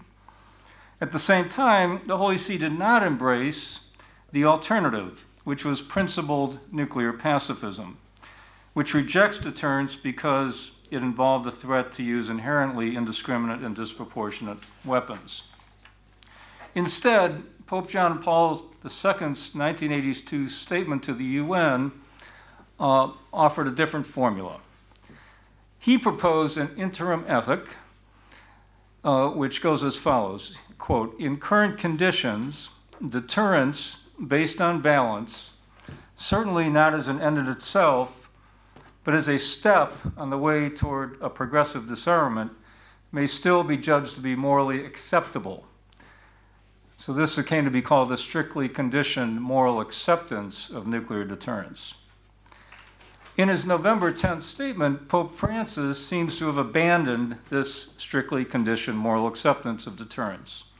Referring to nuclear weapons, he declared, quote, the threat of their use, as well as their very possession, is to be firmly condemned. Now, some consider the Pope's statement to be a major departure, as I said. I would argue that it is a departure from John Paul II's 1982 statement, clearly, because the Pope has not just enunciated the, the conditions, but he's actually applied the conditions and come to a prudential moral judgment. But it's not a significant departure from the position of the Holy See since the end of the Cold War. Since the end of the Cold War, the Holy See has increasingly argued that the conditions for the moral acceptance of deterrence were not being met, as the Pope argued on November 10th. And the Holy See has strenuously pressed for greater progress on disarmament. The whole focus has been on disarmament. For example, a 2014 study document, which is the Vatican's equivalent of a white paper, argued that since the department, the disarmament condition for the moral acceptance of deterrence was not being met, quote, the very possession of nuclear weapons, even for purposes of deterrence, is morally problematic. Uh, in a talk at Georgetown University in 2010, and this does precede this papacy, Archbishop Migliore the Holy See's permanent observer to the United Nations, concluded that, quote, it is evident that nuclear deterrence is preventing genuine nuclear disarmament. Consequently, the conditions that prevailed during the Cold War, which gave a basis for the Church's limited toleration of nuclear deterrence, no longer apply.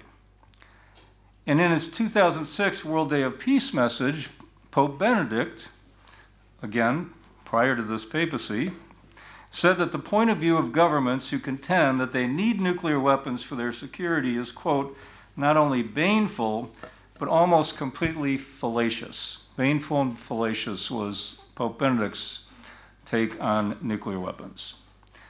So it's important to understand the Holy See's interim ethic was a function of context, not time. Obviously, the end of the Cold War and subsequent developments created an entirely new international context. The Holy See's reading of the geopolitical signs of the times has led it to make a prudential moral judgment that time is up on the interim ethic. First, and there are several signs of the times that the Holy See has pointed to. First and most important is a perception that the nuclear powers did not take full advantage of the historic opportunity afforded by the end of the Cold War. And remember, the, the Pope is speaking to all the nuclear powers, not just the, the nuclear powers associated with NATO, which is sometimes the way the NATO nuclear powers see it. The Holy See has welcomed, obviously, the deep cuts, and they have been deep, about 85 to 90 percent cuts in U.S. Russian nuclear stockpiles since the end of the Cold War. Holy See has welcomed that unequivocally. Nevertheless, the peace dividend that was supposed to come with these deep cuts has not materialized in the Holy See's view, as arm control, arms control efforts have stalled, and there's no prospect for, for re, restarting those arms control efforts. And the United States, Russia, and other nuclear powers have embarked on massive programs to replace and modernize their remaining arsenals.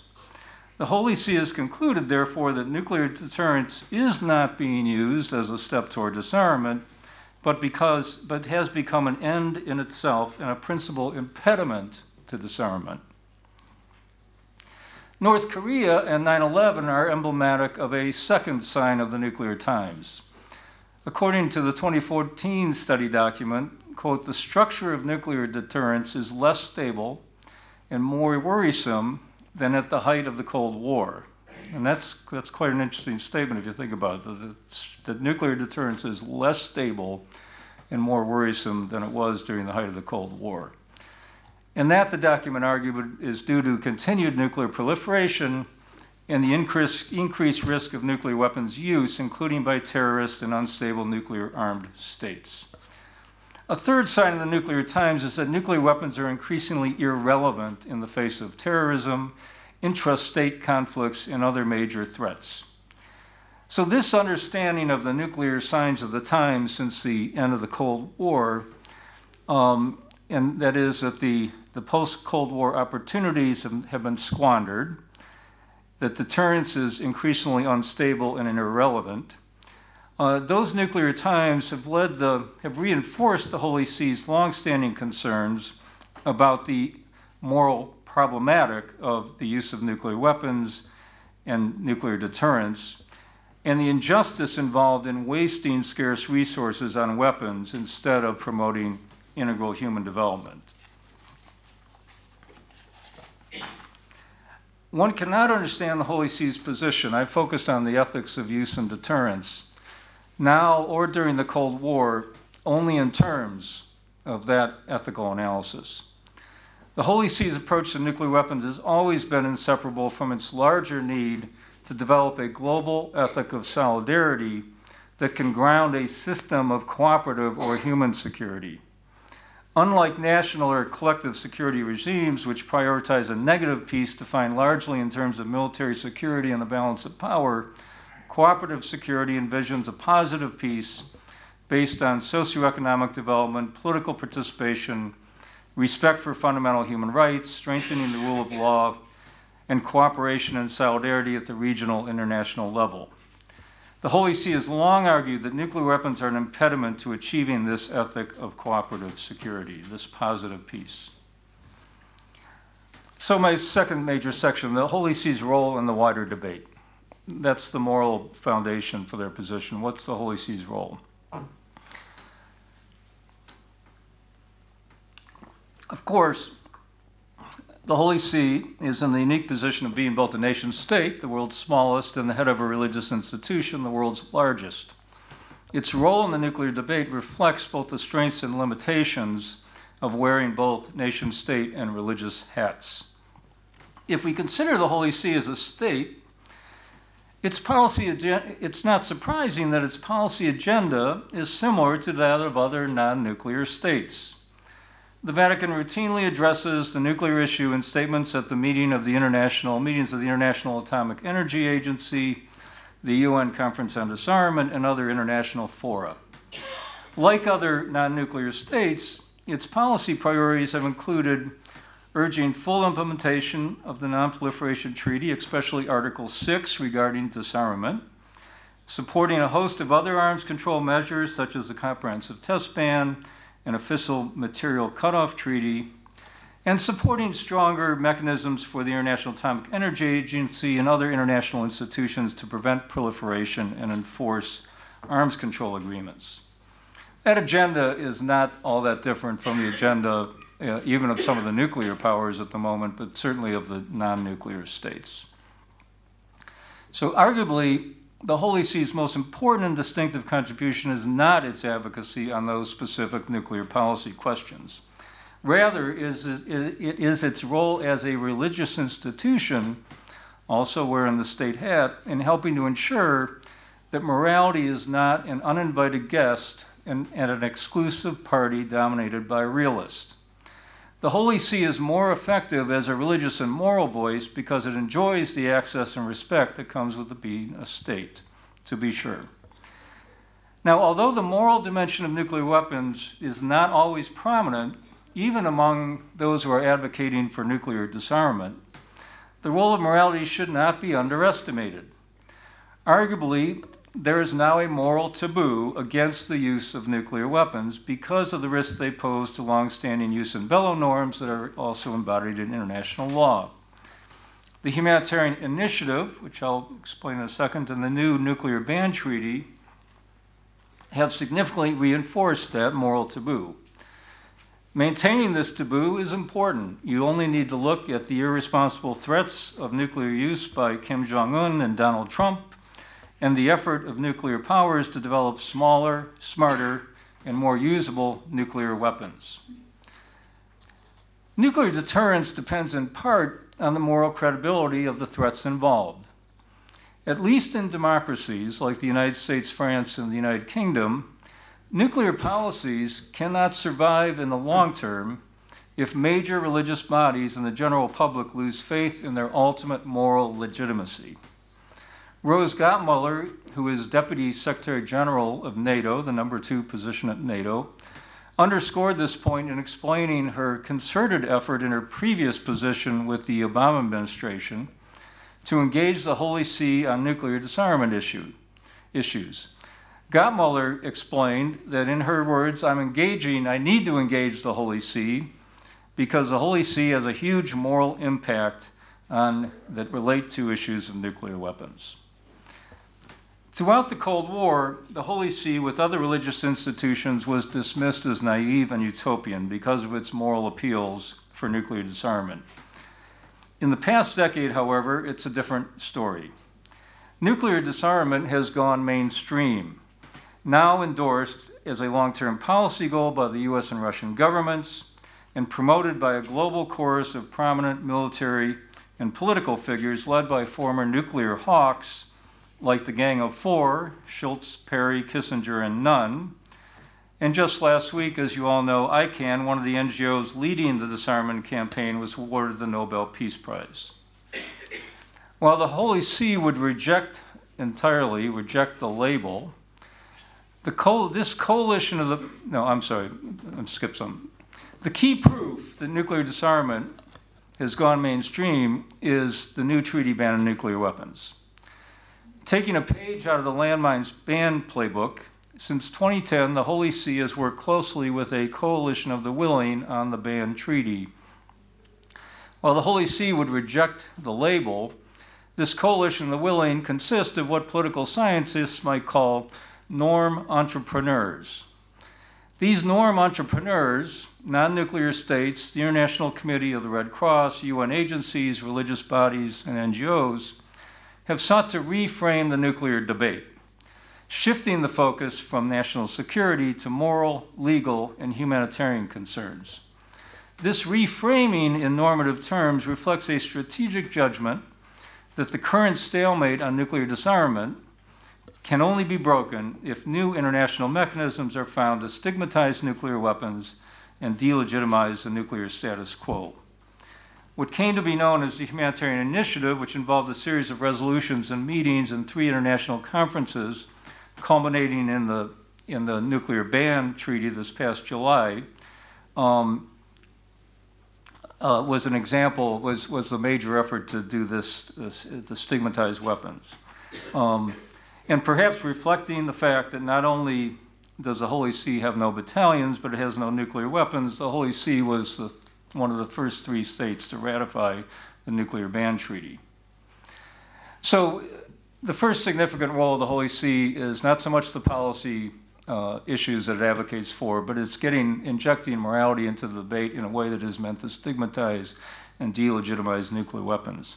A second important role, uh, and a role that the Holy See shares with other religious institutions for sure, is its ability to help democratize an otherwise elite debate.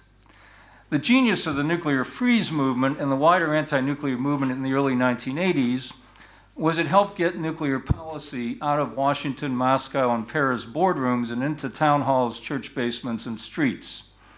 The Catholic Church and other religious entities did not lead the anti nuclear movement of the 1980s. or the mobilization around the Humanitarian Initiative and the Ban Treaty in recent years. But what the church and these other religious bodies did do in the 1980s and now is provide moral credibility and institutional authority to legitimize the concerns of the wider civil society. And at least in the 1980s, their vast institutional infrastructures gave them the ability to mobilize and motivate their communities on nuclear issues.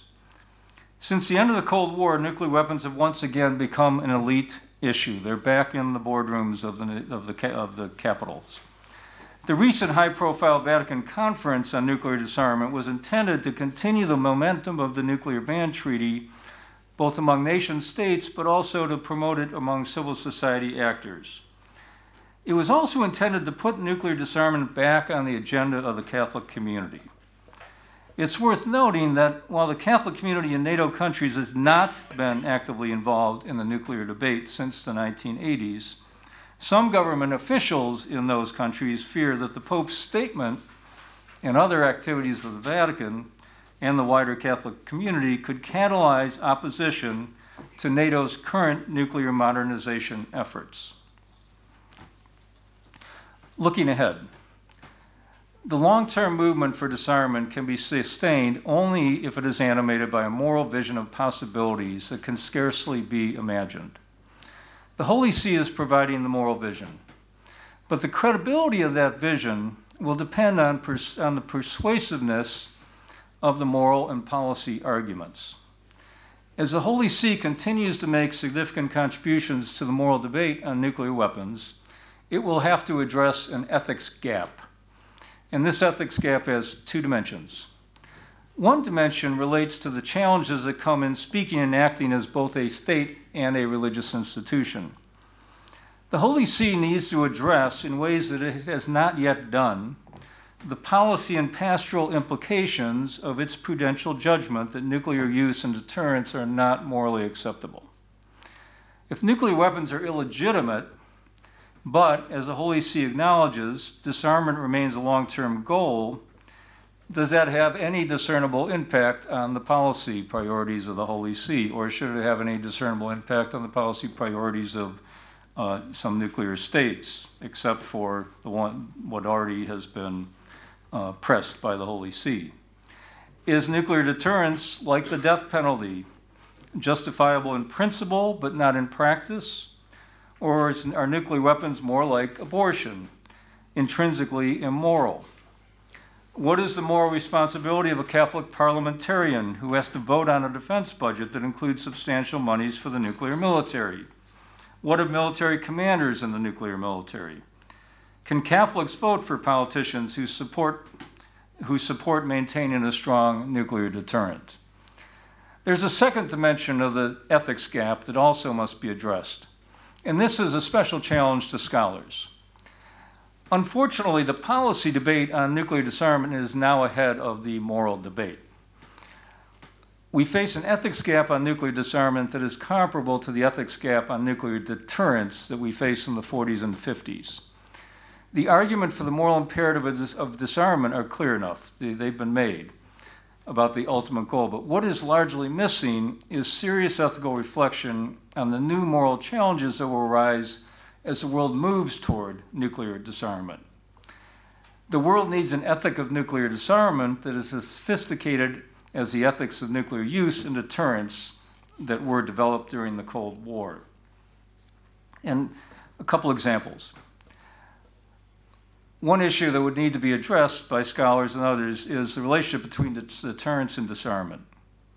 If the nuclear powers move to the minimal deterrent that is considered the next step in the disarmament process, will there be an increased tendency to move from counter force targeting, that is, targeting the enemy's nuclear and military forces, to counterpopulation tar- targeting that the church has unequivocally condemned? If achieving global zero would make nuclear weapons even more valuable, more usable, and more destabilizing, what form of deterrence would be more acceptable once you have a global zero? In both cases, the church's position, both cases, that is, the minimal deterrent or a world free of nuclear weapons, the Church's position would seem to require further exploration of the ethical dimensions of the concept of exis- existential deterrence. That is, that nuclear use can be deterred by the mere fact that a country possesses or can quickly rebuild its nuclear arsenal. Would a world without nuclear weapons require the development of an ethic of disarmament intervention akin to humanitarian intervention in order to deal with rogue states attempting a nuclear breakout? So, given these two dimensions of the ethics gap, the policy and pastoral implications of a non nuclear ethic, and the new moral issues that arise as you move towards zero, the Holy See and Episcopal conferences, in dialogue with ethicists and nuclear specialists, need to develop a sophisticated moral case for a non nuclear ethic if the new mainstream support for disarmament is to be sustained over the decades most think is necessary for it to become a reality. Uh, finally, the benefits and challenges of the Holy See's two hats is especially evident in the wider context of the Holy See's engagement on the nuclear issue. Unlike the position of most states, the Holy See's position on nuclear weapons can only be understood in light of its broader religious and moral teachings on peace. Nuclear abolition is ultimately as much about the Holy See's anthropology, social and political ethic, and especially vision of cooperative security as it is about disarmament. But that is a topic for another talk. Thank you very much.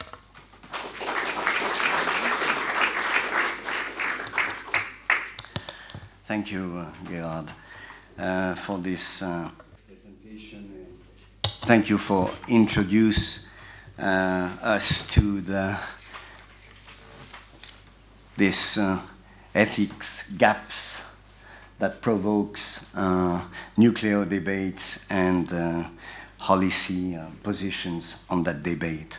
So I think we'll have to come back to a few of your uh, few of your points, and especially perhaps the the question of the political partners uh, of the Holy See in this uh, question on nuclear disarmament. Well. Um, for the moment, I will give the floor to our next. Oh, okay, okay. To our next uh, speaker, uh, Professor Rafael Luciani. Uh, is currently a Venezuelan theologian, and uh, he has been researching and teaching a lot on um, theology of the people uh, publishing quite a lot of articles in newspapers and uh, reviews. Um, and his last book is uh, La Teología del Pueblo y el Papa Francisco, 2016 in Spanish. And uh, he will speak. Uh, he will speak on the it's Latin America American. Theologia Yes. and how it influences uh, See politics. Yes, well, thank you for the invitation. It's uh, an opportunity to know the uh, Latin American liberation theology background and roots of his uh, geopolitical vision, which is a topic that is not usually uh, explicitly uh, talked about. Um, I am advisor to the Latin American Bishops Conference, and we have been studying for two years the connections between his uh, geopolitical vision, his uh, vision on, on church and reforms, and how that connects and comes from this Latin American ecclesial life and theology, which in Latin America means liberation theology, even if we call it how we uh, may call it theology of the people, uh, political theology. There are different uh, branches, but it's all rooted, rooted on the same uh, polit- uh, theological vision. So I'm going to try to give a couple of uh, uh, guidelines to understand his geopolitical vision linked to where it comes from theologically. Because as a pope, he has first a vision of the church and of the society, and from that it builds his geopolitics. He's not a politician who has first a vision on, on uh, his geopolitics and then puts uh, it into practice. So this is a bit interesting uh, to know how he is rooted on a ecclesial and theological tradition, and it permits that then to envision possible and future uh, actions regarding geopolitics. So the first thing is to know that as a Latin American, his way of receiving uh, the council, the Vatican Second Council, was through Gaudium et Spes, a document of the Church that positions the Church in history. And that means that as uh, it, in the state, for example, they received it through Nostra Aetate, another, another document that was more related to religious freedom. So in Latin America, for us, speaking of the church means how the church is involved in the social, political, and economic development of the society. It's impossible to separate those two issues. So when we say Francis's geopolitical vision, it implies his vision of the church, and that implies his vision on evangelization, what he calls a missionary church. So there is no geopolitics in him without an ecclesiology, a way of understanding the church. So in Latin America, the model that we uh, understand that the Vatican II uh, gave as a rule for the church was people of God. People in French and in German has the same meaning as in Spanish. In English, it doesn't. So that's why the U.S. church uh, it's very uh, difficult to understand the word people because it's related more to media, uh, the uh, the the so the media, the, not the high or the poor people. It's more those uh, working class media that they have, uh, which is not related directly to the poor people. But in Latin America, when we say people, it's always in our imaginary and in our meaning of the word the poor people so all the actions are explicitly thought directed to poor peoples. So in his uh, geopolitics, he sees a way of opting structurally for the poor, not individually. That means that he's putting the whole institution of the church in the direction of this option for the poor that the Latin American um, church and theology made in 1968 uh, in Medellin. I'm going to talk um, a little bit uh, the next point about this, which is very important. So this is a first concept that we have to understand because it shapes his whole uh, way of seeing uh, uh, his geopolitics. And when we say people, he has three concepts together in mind. People of God, which means the church and the way in which the church acts and positions itself in the society, people of faith, which is the poor people living everyday life through a religious uh, meaning and value, and people as nation, which means the development and the construction of a common project, common good for him comes from this common destiny and common project and common values in order to construct a common space, which is the nation. So the three concepts cannot be separated. Uh, when uh, someone says, uh, well, then he is being uh, political in his way of acting as a church person, that I hear every time this in the States, well, in this sense, as a Latin American theology, that is true. That is not something bad the, the thing is how I focus and assume the political in order to express a preferential option for the poor that for Francis, as for all uh, theologians, has a ground on a theology, on an image of God. So this is a, a, a way in which is, is very specific to understand his, uh, his way in which this papacy is uh, trying to shape and, and uh, the, the countries he selects, the messages he gives, the gestures, that's very much of a, a Latin American church because pastoral gestures, pastoral actions, and theological notions that ground those actions and gestures are together, are all inherent built. A second point is as a Jesuit, not only as a Latin American.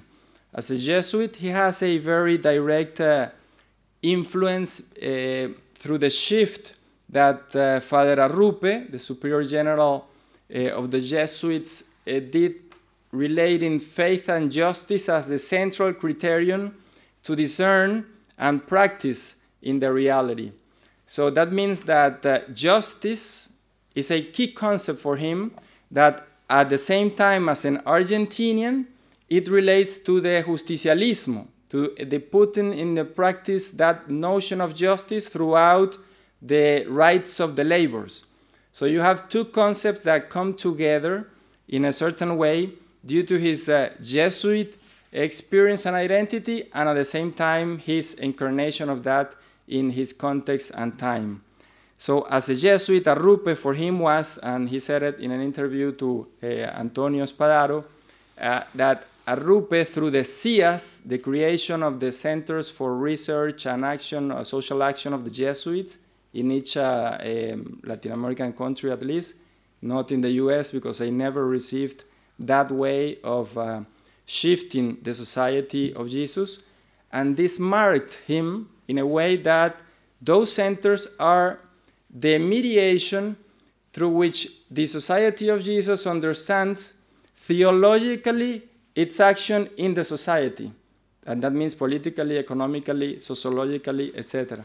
So these centers for him represent a very important uh, feat in the sense that they mean or they represent symbolically what it's incarnation and inculturation.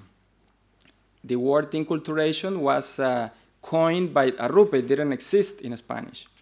And it means to not only be in the culture, but to enter into the dynamics of the culture and assume uh, its forms because it has a soul and this is a word that he uses a lot because it comes from the theology of the people. Uh, so, a culture that has a soul, I can only know it by entering into the culture and trying to grasp the soul of the culture, not bringing my soul and putting it into the, and infusing it into the culture. So this aspect of being first with the others, being first with the culture of the others, is a, an important uh, way of understanding why he sometimes prefers or always prefers sorry the processes that are much slower than a simple action of intervention that from the first uh, moment I can do. So two different ways of understanding his presence uh, regarding the problems, and we're going to see this later more deepen. So this Jesuit uh, experience and identity was also reinforced in 1996 when the uh, provincials of Latin America gathered together and defined as a whole the way they, will, uh, they would understand from then on capitalism. And they said in a document um, where Arturo Sosa, the current Superior General, uh, practically drafted and went to the discussion, that it's not capitalism per se, but the neoliberal and financial way of understanding capitalism. This is another influence uh, as a Jesuit, which is very Im important to understand because uh, it's not when we say about the Pope uh, his view on economy, it's not that he's against uh, on capitalism per se. He's against on the financial absolutization of capitalism the invisible hand of capitalism, the market as an absolute, the market as a god, and in this sense is looking for the social uh, face of capitalism, and that is not yet constructed. So it's also difficult to say then which is his alternative. A third uh, aspect to understand him is uh, the theology of the people and it's not because he directly or explicitly uh, said or have said or written about it. It's how he, through his writings and his words and his speeches and gestures, permeates and expresses that theology of the people. So there are many of the concepts that we find in this theology that he, when he first, uh, the second time he went to South America, express very clearly, but express them to the social movements in, a, in, the, in the gathering that he had with social movements, uh, speaking about the identity of the cultures, the importance of uh, regard, re restoring uh, cultural values and cultural rights. This vision has two sources. One of the sources is the uh, notion, Paul Ricoeur, on culture and cultures as a, a plural, and rights of cultures to exist because they permit diversity. They're, they precisely are the instances where we avoid uniformity. If we have cultures coexisting, we have then diversity. So this is one of the sources. Another source has to do with uh, San Miguel is a meeting of the Argentinian bishops in 1969 when they received the uh, uh, meeting in Medellin, Medellin in 1968 of all the Latin American bishops. So uh, to explain this better, in 1968, the Latin American Church did a shift that marked the identity and the mission that we know of the Latin American Church. It was the birth of the church and the liberation theology as, uh, together as a project. So Medellin put in process something that at the time they didn't know what was going to happen. But they put in process also a way of being church. What we hear today of collegiality, synodality, all these words. In 1968, in Medellin, three years after the Vatican Second Council, the Latin American bishops did this conference using a method of collegiality and a way of synodality in the way they constructed, and they didn't explicitly say they were practicing it. So, this is a, a, a very important source to understand why he's in this reform process uh, putting in practice things that may not be so explicitly for us, uh, but from the culture, from the life of the church, and from the theology in Latin America, these are very common ways of acting and, and expressing ourselves. So the uh, Medellin conference was received by the Argentinian bishop in 1969 in San Miguel. And in that moment, they assumed the peoples again in plural because uh, the peoples, as many as cultures we have in one space, each of them are uh, builders of peoples. So, in this sense, they said we have to become people, not be with the people, become people. And this is one of the key concepts that he uh, understands when he says uh, the word people. It's not about giving something assistantialism to the people, it's not about substituting the people because I am the one who knows how to do it and what to do. It's not about intervening the people, it's about becoming with them one of them, becoming people. And in this sense, it's becoming people of God, church, people of faith, people with the people in everyday life, and people of, of a nation, constructing together a project uh, where we can all live together as a nation the Argentinian bishops in that time then created what then uh, was called the theology of the people around this concept. Another uh, concept that relates to this is, for example, common good. Uh, many people say, well, he's just uh, actualizing social doctrine of the church. He's not, that's false. He's renewing in the sense that from the social and the economical and the political vision that the Latin American church has, he has bring about a, a, new way of understanding these traditional concepts.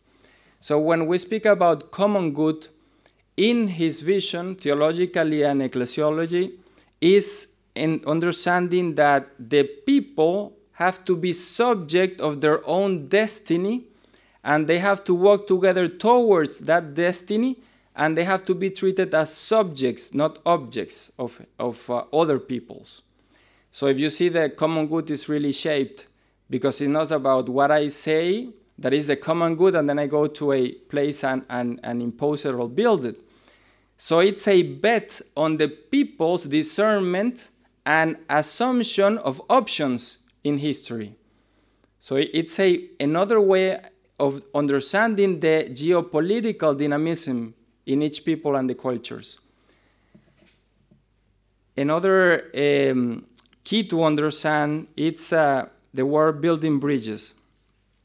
This word, which has become very famous and in the States, um, thanks to James Martin uh, work and important discernment that he has done around the LGBTQ communities, and he has used this word, and it has caused a lot of discussions in the in the U.S. church. But this word building bridges comes also from an experience in which Latin American, uh, his Latin American vision is guided by Méthode Ferré through this dynamic between unity and diversity. In order to build bridges, I have to balance always between unity and diversity. I cannot have an over diversity that ruins unity, and I, I cannot have a unity that turns into an homogenized way of understanding life without diversity. So building bridges is a dynamic in which I have to be moving from unity to diversity and from diversity to unity. So it implies the put into practice of that same collegiality that was lived in Medellin that gave birth to a method of working in the Latin American church. And that method gave birth to the next and the next uh, um, conference that was uh, then in Puebla, then Santo Domingo, and then the one that for uh, the Pope is the paradigm, which is Aparecida in Brazil in 2007. Those conferences are ways in which the Latin American church, in its diversity, was trying to build bridges among the different local bishops' conference and difference uh, in, in cultures in each uh, local church and trying to construct a common project with a common destiny in history and therefore you have a concrete application throughout our history of what he's understanding now glo uh, globally or geopolitically.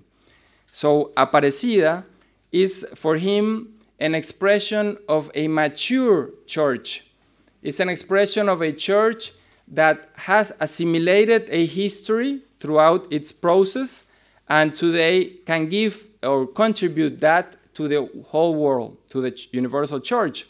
So in this sense, he receives Aparecida and he integrates Aparecida into Evangelii Gaudium, and Evangelii Gaudium becomes a universal discernment of Aparecida, and at the same time, it contributes with new uh, concepts and notions that come from there. So again, this dynamics of building bridges means that everything will, will lead to a new thing, but I have to uh, make the bridge with the uh, past and the future towards a common history and destiny.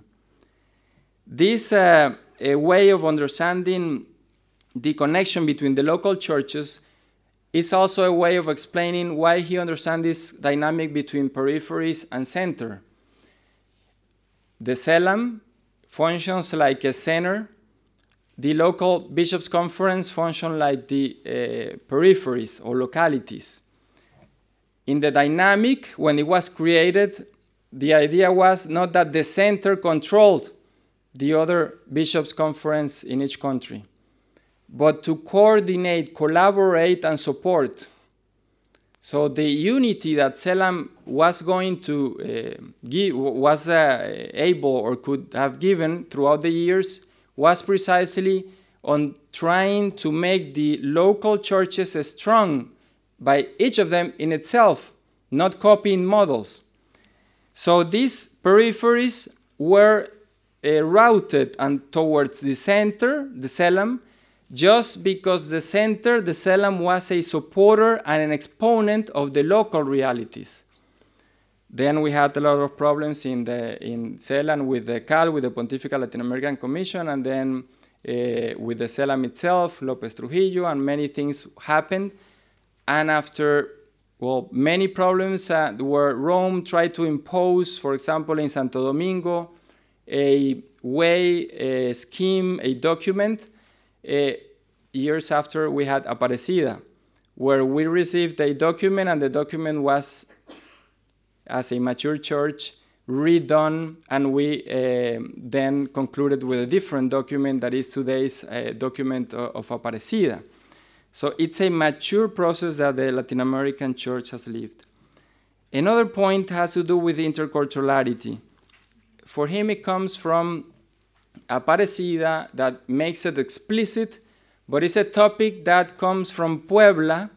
Well, when Puebla in 1979, the, the Third Bishops' uh, Conference of Latin America, assumes the concept of cultures in plural as related to a right of a human person.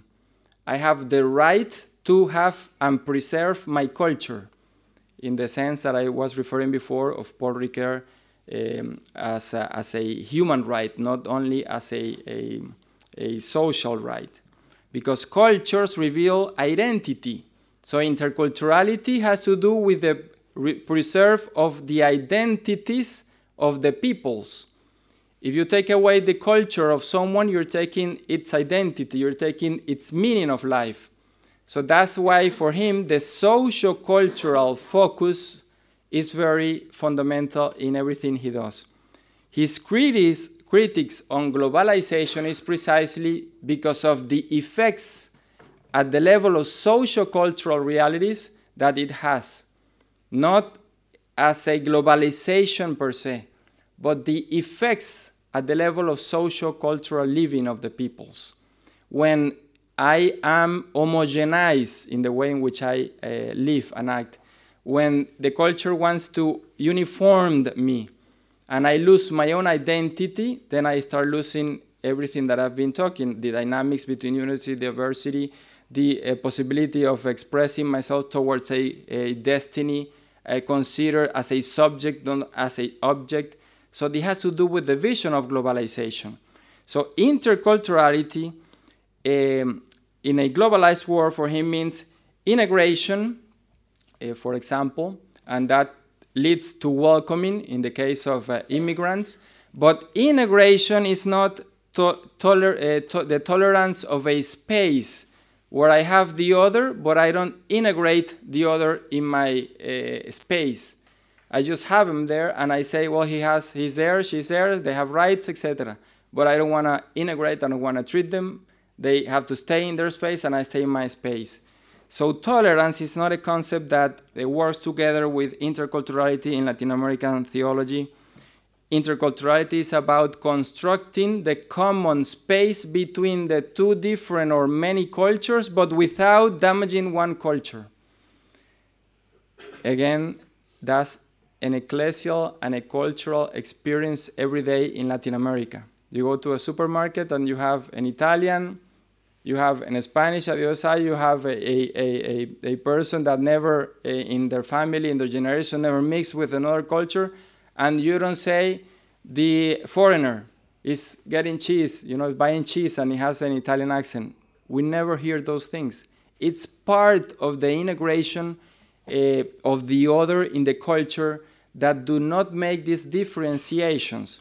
So integration for us has to do with this way of understanding mobility and integration of migration as part of our Latin American culture. This leads to another and very problematic for many people point that uh, Francis has introduced in his uh, way of acting and his universal magisterium, the social movements, which is the very explicit way of understanding how uh, evangelization for him is unified with uh, his geopolitical view and the push for the change of uh, processes in nations towards democracy. In his different encounters with social movements, he has remembered that social movements are formed by people who, the majority of them, are not Catholics, are not uh, um, Christians, or are not uh, sometimes believers, but they are working all together towards democracy but as an alternative process of the formal democracy institutionalities. And this is something that he has said during his speeches with the social movements. It's a way of supporting in a, in a, in a, a time in which we're living where democracies seems to be failing, supporting democratic processes, but not necessarily through the institutional, traditional channels that we have, but supporting democratic processes. So he integrates the social movement that caused a lot of uh, pain for many in the, in the church because you have to integrate yourself with the social movements and in the same time you're involving yourself in a social political dynamic but you cannot lose your own religious identity so it's putting into practice this dynamic but within a work in the society this came from medellin it's not something new when medellin talked about the ecclesial communities the base christian communities in uh, one of the uh, paragraphs, it says very clearly that the church was going to start to be reformed from those communities up. So the parish was called Community of Communities because the parish was this, the, the center collaborating with the different ecclesial communities, and the parish was only going to be a coordinator of communities. This has to do with this idea in the sense of pushing social processes in the society.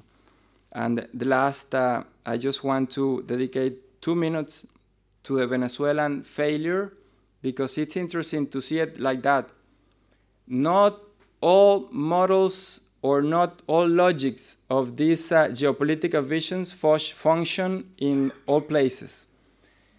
The Venezuelan case is very interesting because it's now what the US is living with Trump. You don't have, you have a, a move from political polarization towards socio-cultural polarization. That's new. We lived it with Chavez, they're living it now in the US, but that changes everything. Because it's not about two parties or three parties or political forces, it's about getting cultural, sociocultural uh, values groups and putting them in confrontation in order to sustain myself in power. So it's the use of the sociocultural as mean and end to political uh, actions.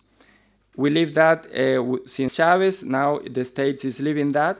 The second is the ambiguity as a political condition. You know what China is, you know what Cuba is, but you don't know, you don't know what Venezuela or Trump is. But that ambiguity is not something that is there like a, you know, they don't know what to do. No, that's a way of doing politics, a new way of doing politics today. If you cannot define, if you don't have the way to uh, know what's really happening and where it's that going to, you have this ambiguity as a dynamic that can sustain you in power. So, for example, in Venezuela, eh, you have groups of the opposition that say that uh, Maduro is a dictatorship. You have others that say he's not a dictatorship. You have groups within the Chavismo that say he's a dictatorship. You have other groups that say he's not a dictatorship. But you have all the phenomena proper of a dictatorship myself. Uh, I had to change uh, my uh, phones and WhatsApp because I have two, two times my phones were uh, canceled, twice. And every time I go out of Venezuela, I, I know that I have to be like four hours before the plane because I have between one hour and two hours an interrogation in the airport before leaving. Not when I come in, when I go out. Interesting. If I'm going to renew my uh, passport, I have to get someone uh, hidden, paid a lot of money, so that person will not um, do a pro regular process because when my name appears, it will pop up as a, as a public person just because I work with the church and have participated in meetings facilitating the mediation. So, in this sense, the Venezuelan case is a failure uh, that cannot be seen as a regular uh, peace building process uh, that has uh, been in, um, happening in other countries, such as Cuba or China, because there is not a definition, because that's a way of doing politics. It's not because they are improvising. This, uh, for example, mediation, in which the Vatican started, failed because I call it a short circuit. The great uh, guilt is of the nuncio that we have now. As you know, Parolin was our nuncio uh, for years, and he knows very well the uh, reality of Venezuela. But the nuncio that uh, we have now, uh, after a couple of uh, months being nuncio, many pictures came out of him going to the families of these corrupt millionaires of the Chavismo, marrying them, and one of the pictures was playing even ping pong in one of the most corrupt people in the in the Venezuela political uh, sphere. The nuncio does not communicate properly between the bishops' conference and Parolin and the Pope. So the bishops' conference at at a point, this is public, so that's what I'm telling. At some point, said we're not going to use anymore the channel of the nuncio. We're going directly to Parolin since he was our nuncio, he knows the reality. So we started living in a short, secret, short circuits. No? The nuncio is saying things that are not happening. The uh, local bishops are directly relating themselves to uh, Parolin and to the Pope without uh, going through the nuncio. And that creates a conflict of coordination. So if you have a non coordinated action, a diplomatic action in this sense, none of the mediations will work. And just to put uh, and to end, the first meeting that Chely, when he went, uh, uh, went to Venezuela, did, he was sitting at the side of Maduro, and in the both sides were the two, um, the opponents, the opposition, and the and the government officials. That gives you an image diplomatically very wrong because you cannot sit yourself with the person who is being uh, analyzed, not judged, but in, in, in what's happening in the country, and you're sitting in the side of a uh, image is uh, speaking itself. So that, that gesture from the beginning made a, a, an explosion in the country. So the reaction, of course, was um, the church came here to be in favor of, not to be a facilitator of. And that created a conflict because then the government used the uh, image to uh, say to the people that the Pope is uh, Peronism, the Pope is in favor of us, the Pope is. And uh, when Maduro went one time to the Vatican before, the week before the, the, the facilitation, he went and it was a private meeting. He was not supposed to say and to put a picture. At the same time, he was meeting the Pope in the Venezuelan press was published a picture of Maduro that had three years old. That was three years old, blessing uh, the Pope. Uh, Maduro was blessing the Pope. So you can imagine how they say some things to the Vatican, and in the back they act differently in the country, and the nuncio is in the middle playing the game. So this is a very uh, delicate situation and with many uh, variables that are not the same as in other countries. And that is why it's so difficult. Uh, and I finish with this. Caritas is not allowed to enter Venezuela with food and with medicines. Chile sent a container full of medicines and they left it in customs. And people are dying because there are not medicines. So this is the way in which the new politics is being done. There is no uh, provisional, it's a way of acting, and this is something that is still ongoing uh, and needs to be clarified in the diplomacy of the Vatican. Thank you.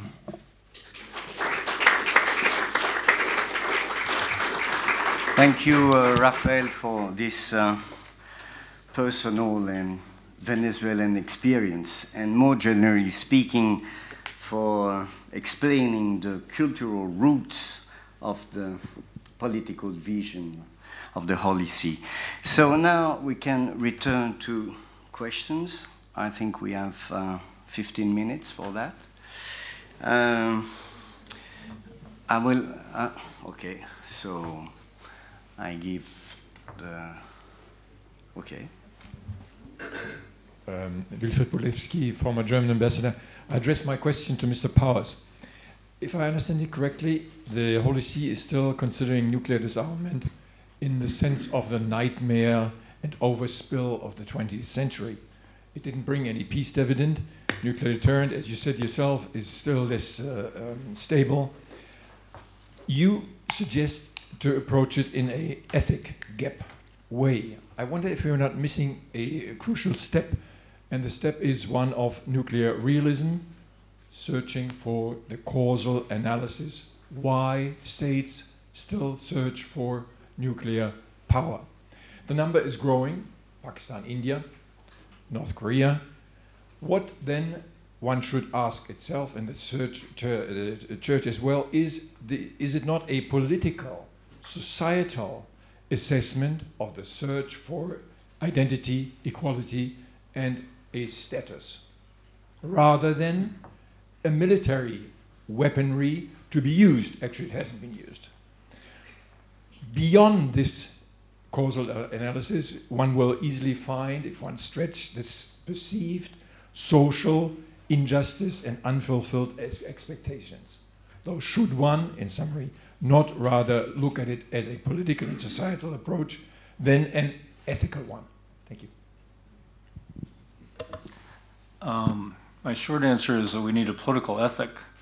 Um, that it's all of the Vatican statements, and this is the last part that I did not develop in any length, but I, I said that's for another paper. But the Holy See um, statements on nuclear weapons are almost always placed in the context of this larger vision of what you know a more peaceful international society would look like, and we're far from that.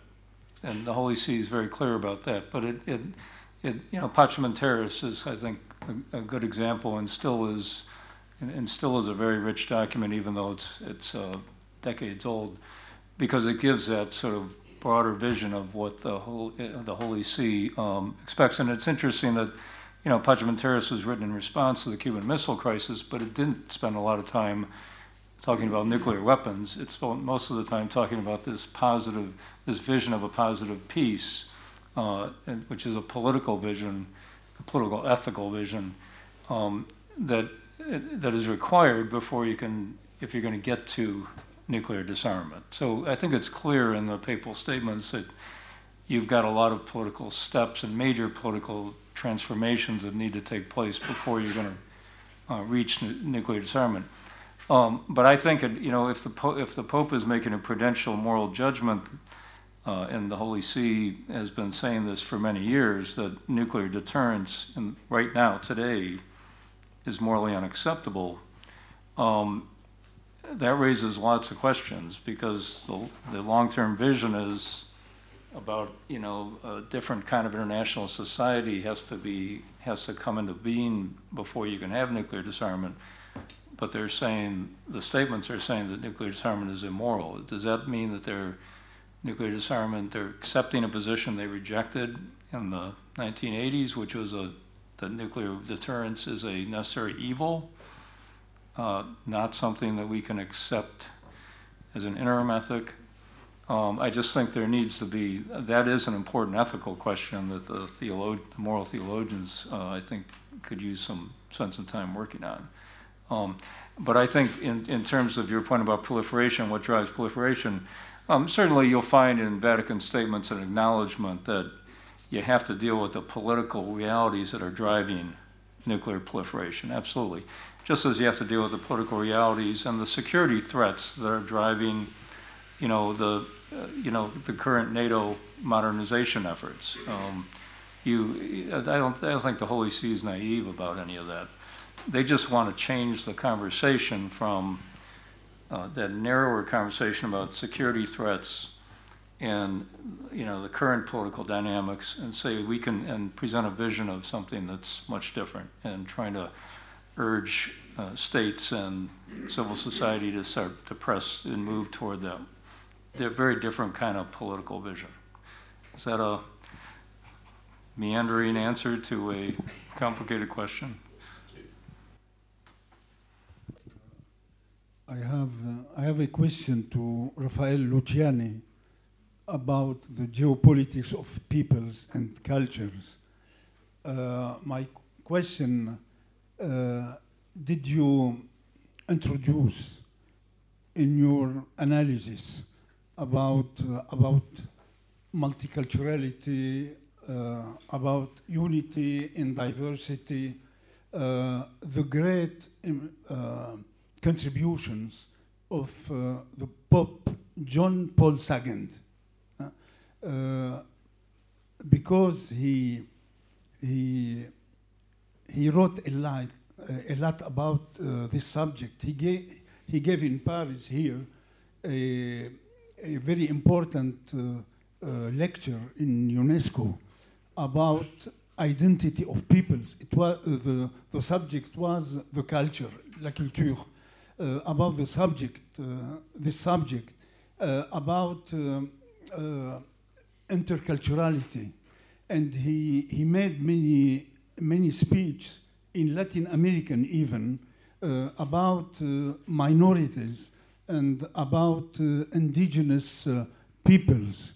Uh, I think that his importance is something very large. I, I, have, I had the occasion in the past to, to, to, to, to, to write about him, and I was really impressed by the, the quality of his uh, reflection uh, on the subject. Uh, and so I would like to know if uh, he is introduced in your work, and thank you. Yes, that's uh, very important because it touches the topic of continuity and creativity of this pope regarding the other uh, former popes. No? In, uh, in my book, I dedicate a chapter in which I try to develop this vision more uh, specifically. But John Paul II, when he talked, for example, of globalization and economy, it was in, the, in this same line. The difference uh, is how this influences the way in which the church, in its evangelical way, positions itself in society. That means that it's not only a speech of the Holy See, it's a, a way of acting in each parish, in each uh, uh, locality, in each diocese, so it has to be assumed structurally. And this is a very important difference. Or, for example, when uh, uh, Medellin talked about uh, liberation, then Paul VI adopted the term and he introduced that term in uh, Evangelii Nunciandi. So we have this contribution that is always a circularity no, between the Latin American theology and the popes and the universal magisterium, and then goes back again to Latin America. But what is new here is that what he envisions as a way in which the church should evangelize in society implies that the whole structure from a parish or a community to, to the diocese in its whole and the bishop should in- incorporate this as an option of the church in its structures. So there is not a caritas working for humanitarian issues and the parish for sacraments. In this vision, a parish has to be turned into a center in which you have the humanitarian and you have the sacraments if you want. So it's a, a vision more rooted on the way in which the structure should be defined. This is what is very in him too many um, uh, complicated to assimilate because it involves a change in the structure. Uh, a brief question for Raphael. Um, you, you made the point, but without really explaining the consequence of the point, of the difference between theology of liberation and theology of the people, even though I'm among the people that believe that it's basically the same, even though it's kind of an Argentinian version. And second, uh, but the same question in a way, if you look at the Selam from Puebla to uh, Parasida with, with uh, Santa Domingo and Medellin, you see basically the story of the church uh, between Paul VI until Francisco. And you have basically the the Puebla moment where you open, then you have a fight, actually a very hard, harsh fight against theology of liberation with people that have been uh, sometimes uh, taking out of the church and so on. Um, on the debate about violence, about guerrilla, uh, from from Gutierrez to Bofo, some people are of a different point of view, and then you have basically uh, after the moment of kind of fascism and I would say perversion of Lopez Trujillo, you ended up with Aparecida, who basically made the Pope the Pope. So, can you would you say that the history of the Church, it's in fact, uh, the Selam is a good summarize of that? Yes, well, theology of the people and liberation theology, it's the same. You just have different tones, because when they did the theology of the people in explicit and formal way, they uh, immediately began a dictatorship. So they could not say certain words and expressions because they were going to be put in rapidly into jail. So they could not use the word liberation, for example, oppression. Um, so they had to reinvent, and the way in which they did it is, and this is a very uh, thing of the Pope, how from the culture of the people, in this case in Latin America, is the religious culture because you don't separate the political with the uh, of the religious experience of every day, is a way of transforming the political, but not directly going to the political. So you get involved with the people's life in the communities, and through that life you transform the political. So that's a way of avoiding what uh, this morning uh, Antonio was telling us about the the, the clash of civilization and going straight forward to the politics as, as a way of combating and changing the, the reality. So this is uh, one point that is very uh, important because there is not, uh, we don't have to be afraid because this is a theology of liberation or not. We have to understand that just one branch of the theology of liberation, uh, among many others who are Hugo Assmann, and then the ex-priest and then died Camilo Torres, uh, opted for this violence as a way of uh, changing the reality. But we have to remember that was Paul VI in Populorum Progressio, before Medellin, who said about the just insurrection of the peoples against the institutional violence. So the, when the bishops then gathered in Medellin, they were the ones who said, wait, you cannot say this in this context of Latin America because we're full of guerrillas right now. So they said, well, in certain cases, and they had to discern that uh, point of the Populorum Progressio. So it's interesting because it's, uh, it's not that the liberation uh, theologians are uh, only uh, those who are looking for a transformation through political or directly political or through violent movement. No? And the Selam to, to, to that part is, is what you say. We, through the Selam, understand what's happening in the life of the church in Latin America. And we understand what's happening in Rome. John Paul II changed almost uh, 60 or more percent of the bishops towards Opus Pro, Opus Dei, or Opus Dei, or Opus Dei form bishops in Latin America. So, in a turn of 10 years, we had from a church that in almost each country had a ecclesial communities uh, in each parish to a church that was attacking all that way of uh, uh, being church. The only church where that survived more was in Brazil because the confrontation of the bishops were more uh, strong with the, with the Vatican. So we have to understand this process with Rome. Uh, that's why I mentioned CAL, the Pontifical Latin American Commission, that was seen before as an observer and a controller of CELAM, and now we are, uh, well, more than friends. No, we don't uh, ask for permits. So in this sense, I was speaking about the matureness of a church through this process, and Francis represents uh, for us this uh, mature church and mature theology uh, as a Latin American, which doesn't mean that he's transporting this to the universal church. So that's another point to talk about. It's not that. A question to Rafael Luciani. Uh, next, next why J'avais demandé la parole, je crois. J'avais demandé la parole. Why, why the um, people theology seems not to include or not to address the question of middle classes, which are not uh, poor but which are not rich? Well, in the in the 60s, the 80% or more were poor people. So it was the, the, the reaction to the evident reality that we had. No?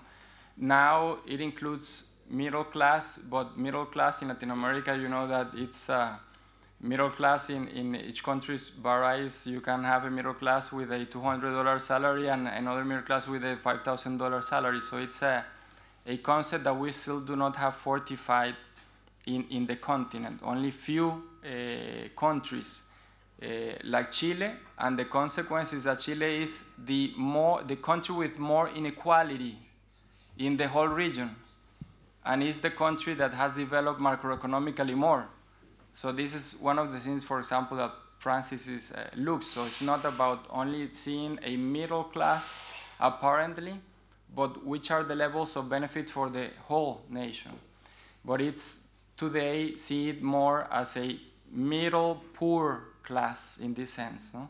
In those years were the poor poor class, and then you had a very little group of middle class and a much less group of uh, the, the ones who had money.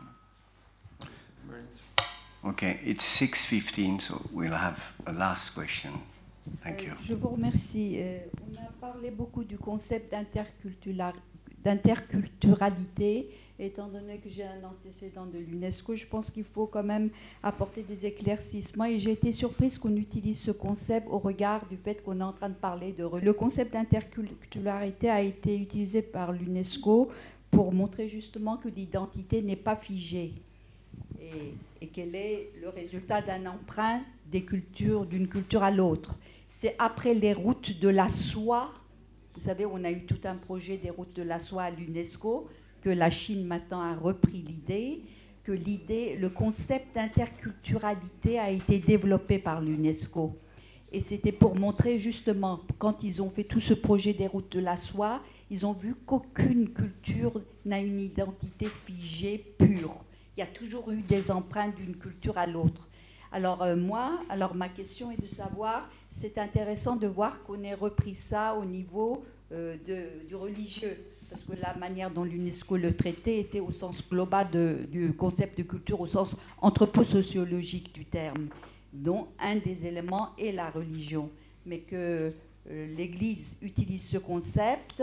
Euh, me paraît intéressant. Je voulais savoir si vous avez des éclaircissements à me donner ou est-ce que vous prenez ce terme au sens de l'interculturalité, au sens d'anthroposociologique. Je. The, the source for the notion of culture in, Fran in Francis is Rafael Tello. Uh, and it's uh, the integration as a different notion that you're saying is the integration precisely of religion. So what, what, you're, what the UNESCO uses or says of uh, cultural rights as human rights and, and cultures as a diversity, that is uh, assumed in the notion of, uh, of culture that Francis uses. But at the same time, the religious component is essential to define culture in his way of understanding it. So it's a, a mix, no? But it's a, the UNESCO did this contribution, which is very important for him. Uh, thank you very much to you both. And uh, euh, Philippe Portier qui doit conclure les travaux de ce séminaire, de cette journée d'études, pardon. Si, je peux aller au plus vite si vous voulez. Bien. Euh, merci mon cher, euh, mon cher Guillaume, merci Alain de m'avoir convié à, à faire ces, ces, quelques conclusions. Euh, alors, ça a été vraiment une journée très, très riche. Nous sommes là euh, depuis 9 heures ce, matin et des contributions euh, toutes euh, extrêmement informées nous ont permis d'éclairer sur un point encore non étudié, je trouve, euh, l'action diplomatique et la pensée internationale du pape François. Alors cette rencontre s'inscrit, me semble-t-il, dans un moment spécifique qui est celui de la redécouverte du facteur religieux dans la configuration du politique, et en particulier dans l'espace des relations internationales. Longtemps, on a dit très peu de choses sur euh, la question de l'importance du facteur ou de la variable religieuse. Euh, nous pouvons en particulier nous souvenir de Raymond Aron dans Paix et guerre entre les nations. Il ne parle pas pratiquement de religion. Il évoque la puissance de l'État souverain dans une perspective réaliste d'étude des relations internationales. Et euh, il affirme, au fond, conformément à la doctrine alors dominante de la sécularisation, euh, que les forces religieuses sont vouées désormais à une inéluctable privatisation. Or, depuis les années 1980-1990, les choses ont changé. Elles ont changé sur le terrain des faits, euh, et on s'est aperçu, il n'est pas besoin d'être grand clair pour euh, le noter, que les forces religieuses faisaient retour dans l'ordre politique que Dieu, au fond, prenait sa revanche. Sur le terrain des théories, les choses aussi se transformaient, la théorie accompagnait la pratique, et l'on voyait bien alors que le paradigme de la sécularisation s'effaçait petit à petit pour laisser place désormais au paradigme du réenchantement du monde. L'idée était clairement énoncée, la modernité pouvait s'accompagner d'une présence religieuse forte dans l'espace social interne comme dans l'espace des relations internationales. Sur le terrain des relations internationales, précisément, de nombreux travaux sont venus pour attester cette redécouverte. Mark Jorgensmeyer, par exemple, ou Scott Appleby, ont décrit au cours de ces dernières années l'émergence des violences religieuses sur la scène internationale. Certains, comme Ariel Kolonomos, qui est un chercheur du CERI, a évoqué de manière très précoce l'action des réseaux religieux, et en particulier des réseaux évangéliques, dans l'Amérique latine, venant bouleverser, j'en parlerai tout à l'heure, l'ordre quasi naturel des choses, visant à affirmer la suprématie du catholicisme dans l'espace du religieux et du politique. Mais il y a eu aussi des travaux plus spécifiques sur le monde catholique.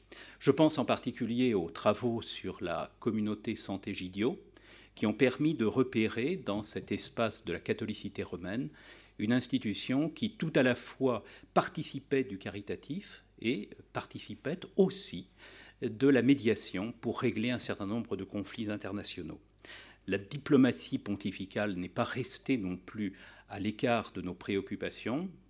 Un livre important, à la fin des années 1990, a tenté de percevoir les contours de la diplomatie de Jean-Paul II. C'était un livre qui était à l'époque dirigé par Joël Benoît d'Honorio. Alors, euh, le colloque, la journée d'études d'aujourd'hui, prolonge ces travaux, prolonge ces travaux en essayant de nous faire réfléchir sur euh, le travail du pape, le rôle du pape dans l'ordre international. Euh, ce colloque s'est construit autour de la question, cela arrive très souvent quand on change de pontificat, autour de la question de la continuité de la diplomatie du pape François au regard de la diplomatie de ses devanciers. Le comparatisme contrastif est toujours extrêmement efficace, me semble-t-il. Il permet, à travers les comparaisons, de saisir la singularité d'un moment papal. Alors, quelle a été la thèse défendue au cours de cette journée? Il me semble que c'est une thèse prudentielle à partir de quatre dossiers centraux le dossier de l'Amérique du Sud, le dossier de la Chine, le dossier du Moyen-Orient, le dossier du désarmement. Thèse prudentielle dans la mesure où la singularité du pape François s'inscrit au fond sur euh, l'assise d'une articulation entre continuité et inflexion. Le pape François est un locuteur personnel, marqué par une subjectivité, marqué par un itinéraire qui lui est propre, mais il est en même temps un locuteur collectif, qui incorpore dans sa parole même toute une tradition, toute une sédimentation de récits déjà constitués avant lui. Cette thèse s'est nourrie d'une analyse déployée en trois niveaux. Il s'est agi d'abord de comprendre les ressources de la diplomatie vaticane, de dire aussi des choses importantes sur les contextes dans lesquels cette diplomatie s'est construite, et puis de terminer, cela a été le cas en particulier cet après-midi, de terminer par l'évocation des politiques mêmes menées par le pontife François. Alors commençons en disant quelques mots très rapides sur les ressources de la diplomatie pontificale. Le pape François, comme ses devanciers, appuie son action sur le théâtre international sur un dispositif appuyé sur trois pôles d'influence. Il y a d'abord un support étatique. Nous avons parlé du Saint-Siège aujourd'hui comme étant titulaire d'une personnalité internationale. Une personnalité internationale qui lui donne un droit de légation. Mais cette personnalité internationale vaudrait au fond assez peu si elle ne trouvait appui sur la structure étatique de la Cité du Vatican, qui s'est établie à partir des accords du Latran. Cette structure étatique est importante, les papes ne cessent de le souligner, parce qu'elle permet au Saint-Siège d'avoir une véritable autonomie sur la scène internationale et de pouvoir afficher dans les relations qu'elle a avec les États une véritable neutralité. C'est un premier élément. Il en est un second, c'est que, appuyé sur cette personnalité internationale, le Saint-Siège dispose d'une véritable présence globale. Une présence qui vaut au niveau des États eux-mêmes. On l'a dit à plusieurs reprises au cours de cette journée, l'appareil du Saint-Siège s'appuie sur un réseau de nonciatures plus de 170, euh, un réseau de nonciatures à quoi correspondent d'ailleurs des ambassades établies à Rome auprès du Saint-Siège, plus de 180. Et on voit qu'à partir de ces réseaux-là, que le pape François veut renforcer, se met en place au fond une diplomatie assez classique, une diplomatie qui vise à établir des liens entre le Saint-Siège et des États dans le but de mettre en place, suivant une politique qu'on appellera ici paraconcordataire, des accords permettant à la liberté religieuse de pouvoir s'affirmer. C'est un premier point, je crois, extrêmement important. Puis il en est un second que nous avons signalé à plusieurs reprises au cours de cette euh, journée, l'idée qu'avec la personnalité internationale, l'État peut pénétrer désormais dans des, dans des enceintes internationales, les organisations internationales, et en particulier l'Organisation des Nations Unies, où le Saint-Siège bénéficie d'un poste de membre observateur. Cela ne lui donne pas le droit de voter, mais le droit de participer au débat, d'être informé comme les autres membres titulaires de leurs propres fonctions, et parfois de peser sur les travaux comme nous l'avons vu au Caire ou à Pékin dans les années 1990. C'est un point, je crois, euh, également important qui permet au Saint-Siège, le mot a été employé par certains d'entre nous, de jouer le rôle ici d'entrepreneur de cause et parfois même d'entrepreneur de normes. Des référentiels se constituent grâce à cette présence accompagnée d'une parole qui vont ensuite trouver une application dans le cadre des textes votés par les institutions en question. Alors tout cela serait peu de choses si l'on y ajoutait, et c'était l'objet de notre journée, un mode de gouvernement particulier qui est un, mode de gouvernement concentré. On peut parler finalement d'une monarchie pontificale et il suffit de lire le Code de droit canon de 1984 pour se rendre compte précisément que le pontife est encore aujourd'hui doté au sein de l'Église d'une plénitude de puissance. Alors, il exerce cette plénitude de puissance, en particulier sur le terrain des relations internationales, parfois en contournant la curie, ce fut le propre de Jean-Paul II, parfois en essayant de la réformer, c'est le, c'est le propre du pape François. J'ajouterais euh, d'ailleurs que cette action diplomatique ne se fait pas sans difficulté. Euh, le catholicisme n'est pas un appareil, c'est aussi un champ. C'est un champ qui comporte des polarités, qui comporte des pluralités, et l'on voit bien que tant au niveau interne qu'au niveau international, l'action des papes, Jean-Paul II hier, Benoît XVI hier, François aujourd'hui, peuvent susciter des oppositions, des oppositions qui marquent des fractures à l'intérieur même de l'institution catholique. Alors, s'agit-il d'un État fort? S'agit-il d'un appareil qui euh, pourrait finalement, par la force de l'esprit, venir bouleverser le monde? Il a été dit à plusieurs reprises, dans le cadre de cette journée, qu'on peut plutôt parler d'un État faible. Un État faible qui s'appuie sur une administration finalement très peu développée, dénonciature bien sûr, un réseau d'information bien sûr, mais euh, finalement une faiblesse par rapport aux grands mastodontes que sont aujourd'hui les États modernes. S'agit-il d'une véritable faiblesse? Vous vous souvenez probablement de ce mot de Paul VI, l'Église s'est détachée des intérêts du monde pour mieux pouvoir le pénétrer.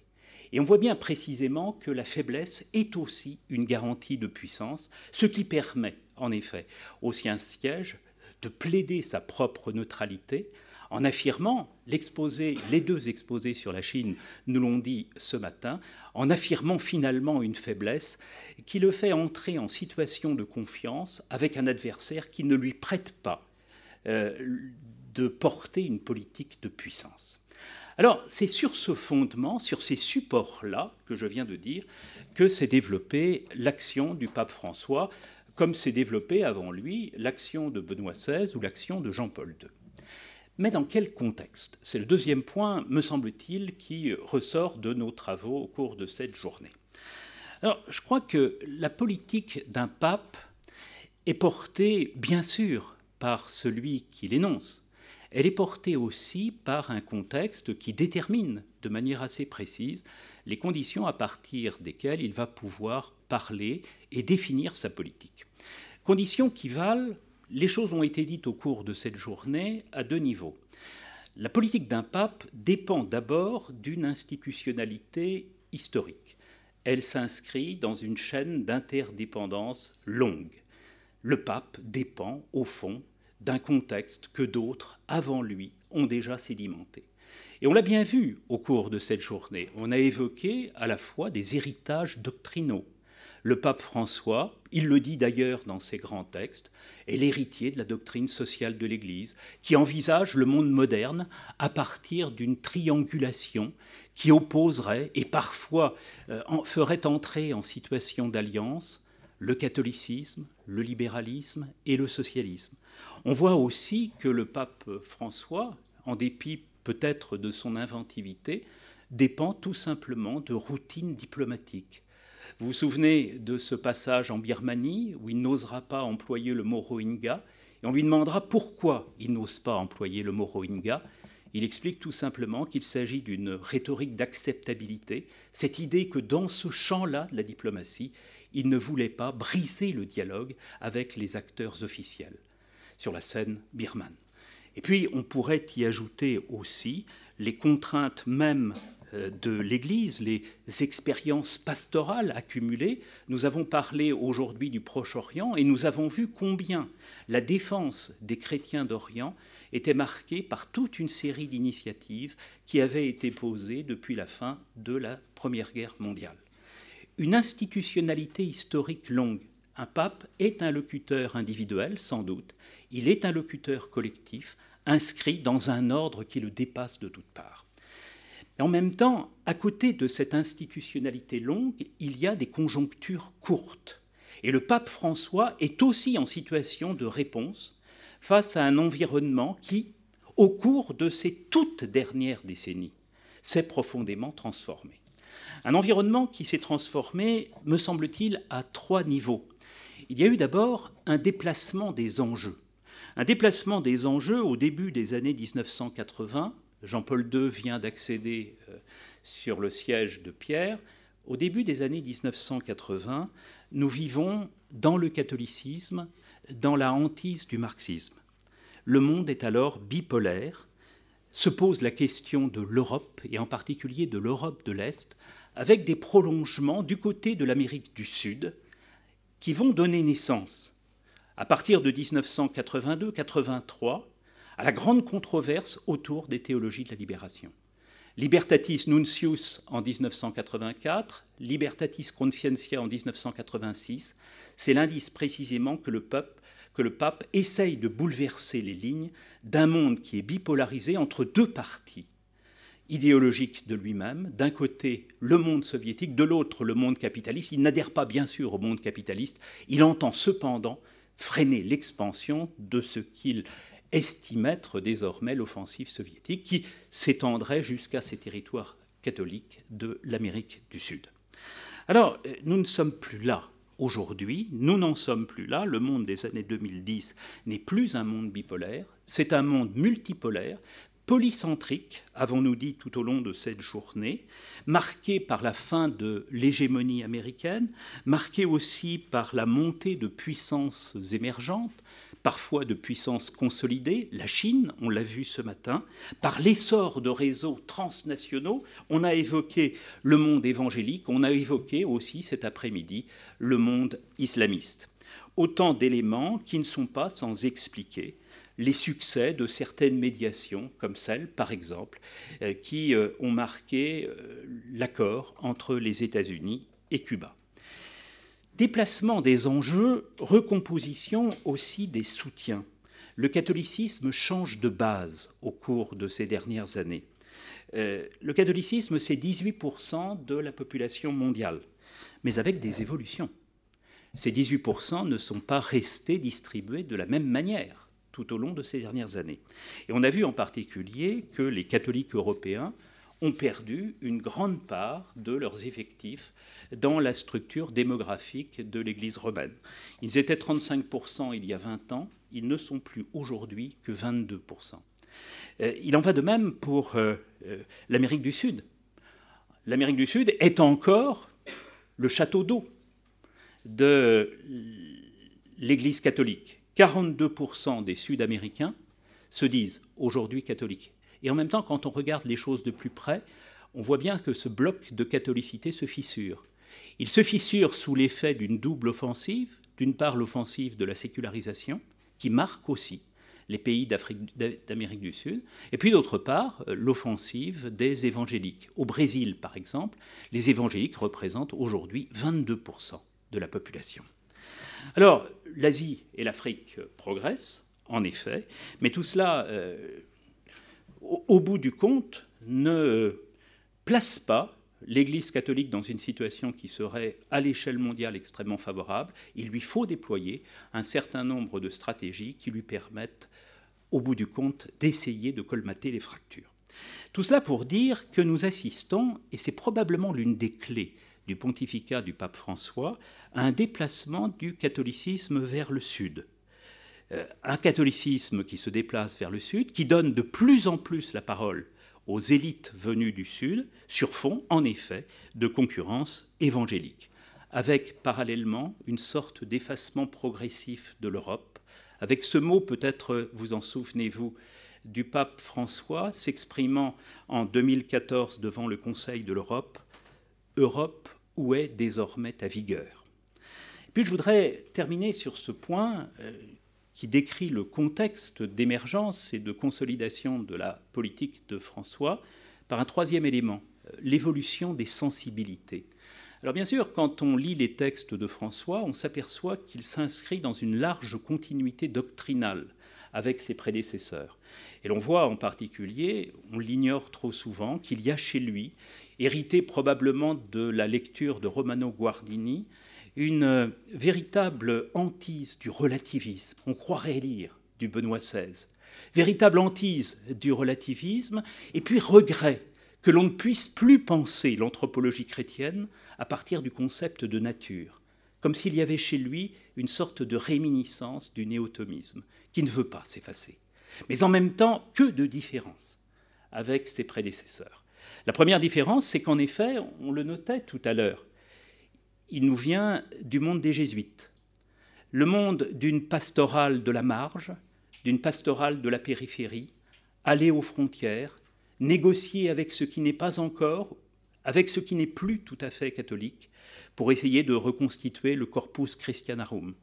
Et puis, on pourrait y ajouter aussi la théologie du peuple. Elle a été évoquée tout à l'heure cette théologie du peuple qu'il reçoit de Scanone, qu'il reçoit de Lucio Gera, par exemple, et qui vise à penser les inégalités économiques, les marginalisations culturelles dans l'Amérique du Sud, avec probablement dans son esprit une extension possible vers les périphéries du monde occidental. Alors une théologie du peuple qu'on ne peut pas euh, ramener à la théologie d'un Gustavo Gutiérrez ou à la théologie d'un Leonardo Boff, c'est une théologie qui est une théologie intégraliste, qui est une théologie organique et qui fait penser précisément à un monde qui serait celui d'une nation réconciliée autour d'une foi qui serait une foi euh, à partir de laquelle pourrait se reconstruire la synthèse sociale.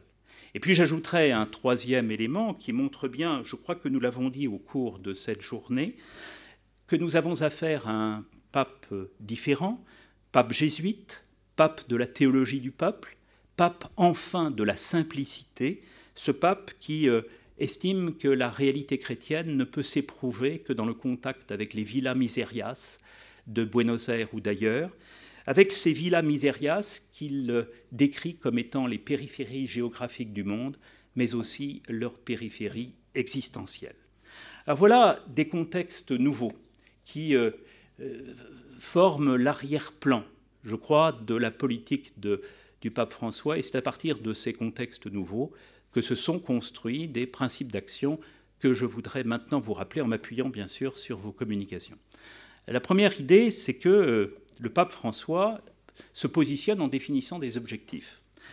Euh, à partir d'une référence constante, d'ailleurs, à la doctrine sociale de l'Église. Vous vous souvenez, dans les années 70, on n'osait plus employer l'expression doctrine sociale de l'Église. On voulait parler alors, à la suite de Marie-Dominique Chenu, de l'enseignement social de l'Église. Comme si l'Église avait d'une certaine manière honte d'affirmer dans le concert des nations sa propre identité doctrinale. Le pape François ne va pas du tout dans ce sens. Et constamment dans ses textes, on trouve précisément une référence à la doctrine sociale de l'Église.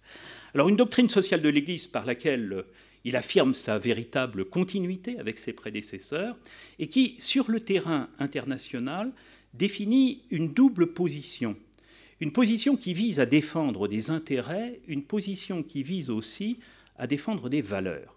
Défense des intérêts, on, l'a vu à plusieurs reprises au cours de ces journées, en Chine, au Moyen-Orient, en Amérique du Sud, face à l'offensive évangélique, par exemple. Cette idée précisément que l'intérêt de l'Église, c'est aussi de maintenir ses positions, de défendre ses minorités, de protéger ses peuples. Et il y a là autour du concept de liberté religieuse, un élément tout à fait central dans la politique du pape François, qui s'inscrit sur ce terrain dans la continuité de ses devanciers immédiats. À côté de cette défense des intérêts de corps de l'Église, qui ne veut pas mourir face à l'offensive séculariste ou à l'offensive d'autres religions, il y a aussi chez lui une prise de position strictement axiologique qui vise en effet dans le monde à défendre des valeurs que l'Église ne dispose pas, dont l'Église ne dispose pas en propre, mais dont elle se veut être le véhicule, le, porte-voix dans euh, le concert actuel des nations. Alors on a bien vu comment se construisaient ces valeurs. Elles se définissent autour de ce que le pape appelle une écologie intégrale. Une écologie intégrale qui euh, comporte au fond trois piliers qui ont été décrits tout au long de cette journée. D'une part, la question du développement, les droits économiques et sociaux des individus lui importent particulièrement, auquel il faut ajouter cette quatrième génération de droits que sont les droits culturels. L'identité d'un individu ne se détermine pas simplement par ses libertés civiles et politiques, ne se détermine pas seulement par son niveau de vie, mais également par euh, la possibilité pour lui d'être en adéquation avec la culture, une culture ouverte en effet, à laquelle il appartient. Développement, désarmement, nous l'avons vu cet après-midi, et puis euh, enfin l'environnement qui vient ajouter un nouveau chapitre à la doctrine sociale de l'Église sur le fondement, il est vrai, des réflexions antérieures de Jean-Paul II et de Benoît XVI. Définition des objectifs, mobilisation des acteurs aussi. Le pape ne veut pas agir seul. Cela a été dit à plusieurs reprises, il ne peut pas agir seul, et on le voit aussi vouloir mobiliser la base, vouloir mobiliser le peuple de Dieu pour essayer de transformer l'ordre des choses. L'Église est un acteur social, dit-il, et cela a été rappelé à plusieurs reprises au cours de cette journée. Un acteur social qu'il convoque à un double changement. Un changement d'éthos, d'abord. L'éthique qui le porte doit être renouvelée. Il faut en finir avec l'Église mondaine et développer une Église qui ne serait plus autoréférentielle, mais qui serait désormais une Église des périphéries, susceptible de répondre aux crises sociales, susceptible de répondre aux besoins sociaux de ceux qu'elle veut réévangéliser dans un deuxième temps, et dans un premier temps, du moins, aider. Tout cela le conduit à refuser de penser en termes dualistes. Cela a été dit ce matin. On ne peut pas avoir une philosophie politique qui reposerait sur la distinction schmittienne de l'ami et de l'ennemi. Même dans celui qu'on considère comme étant l'ennemi, il y a probablement des semences de vérité à partir desquelles on peut construire une autre société. La dimension reconstructive de la pensée du pape François est aussi à ce niveau. Alors, ce changement d'éthos détermine un changement de praxis, et on l'a bien vu tout au long de cette journée, cette idée qu'on ne peut plus, euh, comme la décrivait Anna Arendt, penser l'Église à partir du schéma de la pyramide, mais la penser d'abord, c'est une exigence fondamentale de notre temps, à partir d'une toute autre figure géométrique qui serait la figure du polyèdre.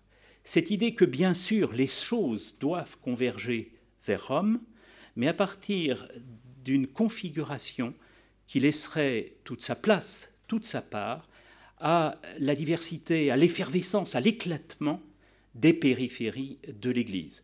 Ce qui nous a été rappelé dans le dernier exposé, cette idée précisément que, à côté de la primauté de Pierre, doit s'affirmer désormais un schéma de synodalité au sein desquels les synodes réunis à Rome, les synodes régionaux pourraient avoir leur place, mais où les conférences épiscopales en particulier pourraient aussi être des pièces tout à fait essentielles du nouveau dispositif dans une sorte d'adéquation immédiate avec la culture qu'elle cherche à préserver ou à réévangéliser.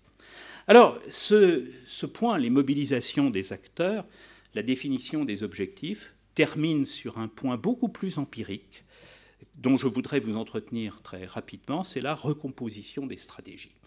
Recomposition des, stratégies avec euh, une injonction qui est venue souvent dans le cadre de nos travaux au cours de cette journée, l'importance du dialogue. L'importance du dialogue qui se jouerait, alors c'est une vieille idée qui remonte, vous vous en souvenez, au texte de Paul VI de 1963, Ecclesiam Suam, mais qui se trouve réinvesti par le pape François, qui euh, l'applique à deux niveaux de la réalité sociale. Dialogue d'une part avec les États. Et on voit bien qu'il y a quelque chose de très classique chez le pape François. Euh, le fait de reconduire des politiques d'État à État. Décidément, l'Église sent bien même si elle s'en défie sur le terrain de la philosophie politique, qu'il existe des États, des États modernes, avec lesquels il faut passer compromis. Et il y a chez lui, comme chez ses devanciers, on n'a pas employé le terme, je pense qu'on pourrait le, mettre en œuvre à partir d'une analyse des accords passés entre le Saint-Siège et les États, il y a chez lui une politique concordataire ou para-concordataire. Mais ça n'est pas le seul principe à partir duquel il constitue sa propre politique, il insiste aussi, cela a été rappelé ce matin, c'est une nouvelle voie d'entrée sur la scène internationale, sur la valeur de la médiation, euh, au fond retrouvant ce qui existait avant l'ère moderne. Avant l'ère moderne, il y avait une grande phase de médiation, retrouvant cette méthode qui permet à l'Église de faire le lien entre les États déjà constitués. Alors cette médiation, nous en avons vu les conditions, elle ne marche pas partout. Il faut, pour qu'elle marche, qu'elle s'inscrive dans des circonstances tout à fait particulières. Elle marche en Amérique latine précisément du fait de l'adéquation entre l'identité du pape et les sociétés qu'il cherche précisément à reconstruire. Dialogue en haut, au niveau de la sphère d'État. Nous avons évoqué aussi au cours de cette journée les dialogues en bas, ce sont des dialogues particulièrement importants qui visent à revivifier, à reconstruire la société civile. Et au cœur de ces dialogues, il y a un point tout à fait essentiel, je crois, c'est le dialogue interreligieux. Le dialogue interreligieux qui n'exclut personne, au nom précisément du refus de la distinction schmittienne entre l'ami et l'ennemi. Euh, un refus qui prend au sérieux la dimension d'humanité de l'autre. Même l'islam ne fait pas l'objet d'un rejet en dépit de ce qui s'est passé du côté de la Syrie et de l'Irak. l'islam peut être, et c'est un point qu'on trouvait euh, sur le terrain théorique, mais pas sur le terrain pratique, me semble-t-il, dans la pensée de Benoît XVI, une pensée de l'articulation entre la foi et la raison.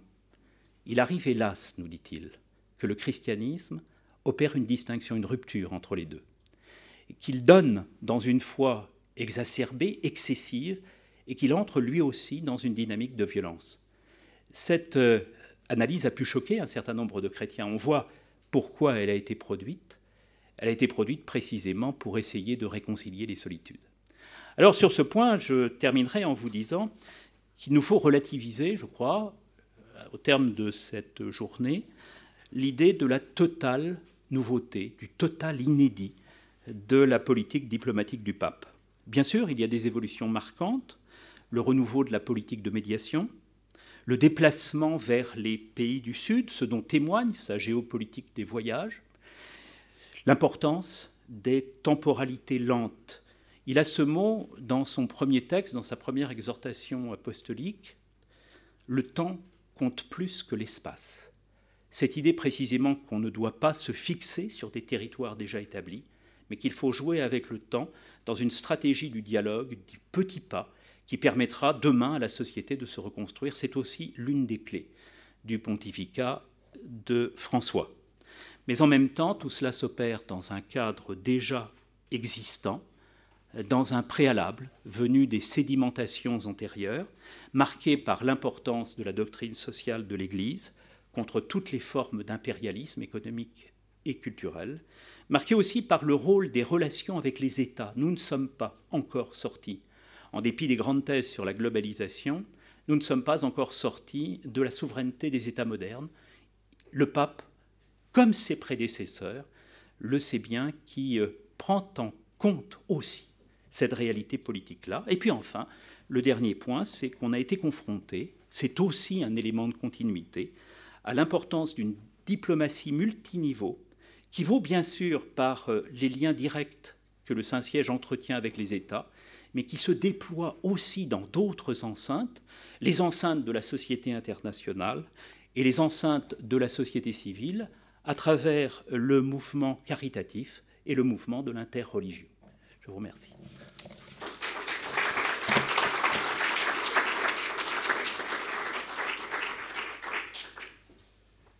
Bien, ben, euh, Philippe, je te remercie beaucoup pour cette euh, remarquable synthèse qui, je crois, concluait euh, fort bien ces travaux et ces présentations extrêmement riches. Je ne vais pas évidemment rajouter encore une conclusion à la conclusion, je crois qu'elle était parfaite. Simplement déjà remercier tous les participants à cette journée qui ont fait leur présentation. Remercier aussi l'assistance, y compris ceux qui, les vaillants qui sont restés jusqu'au bout, parce que vendredi à, quasiment 19h, c'est pas nécessairement gagné. Et euh, je pense qu'on a eu des débats en effet euh, très très riches sur, sur un thème qui finalement n'est pas, euh, n'a pas été beaucoup évoqué ces, dernières années. Et bon, je crois que tout ça nous donne beaucoup d'éléments de, de, réflexion aux uns et, aux autres, à la fois individuellement et euh, collectivement. Voilà, ben, je vous souhaite à tous une, bonne soirée. Euh, voilà.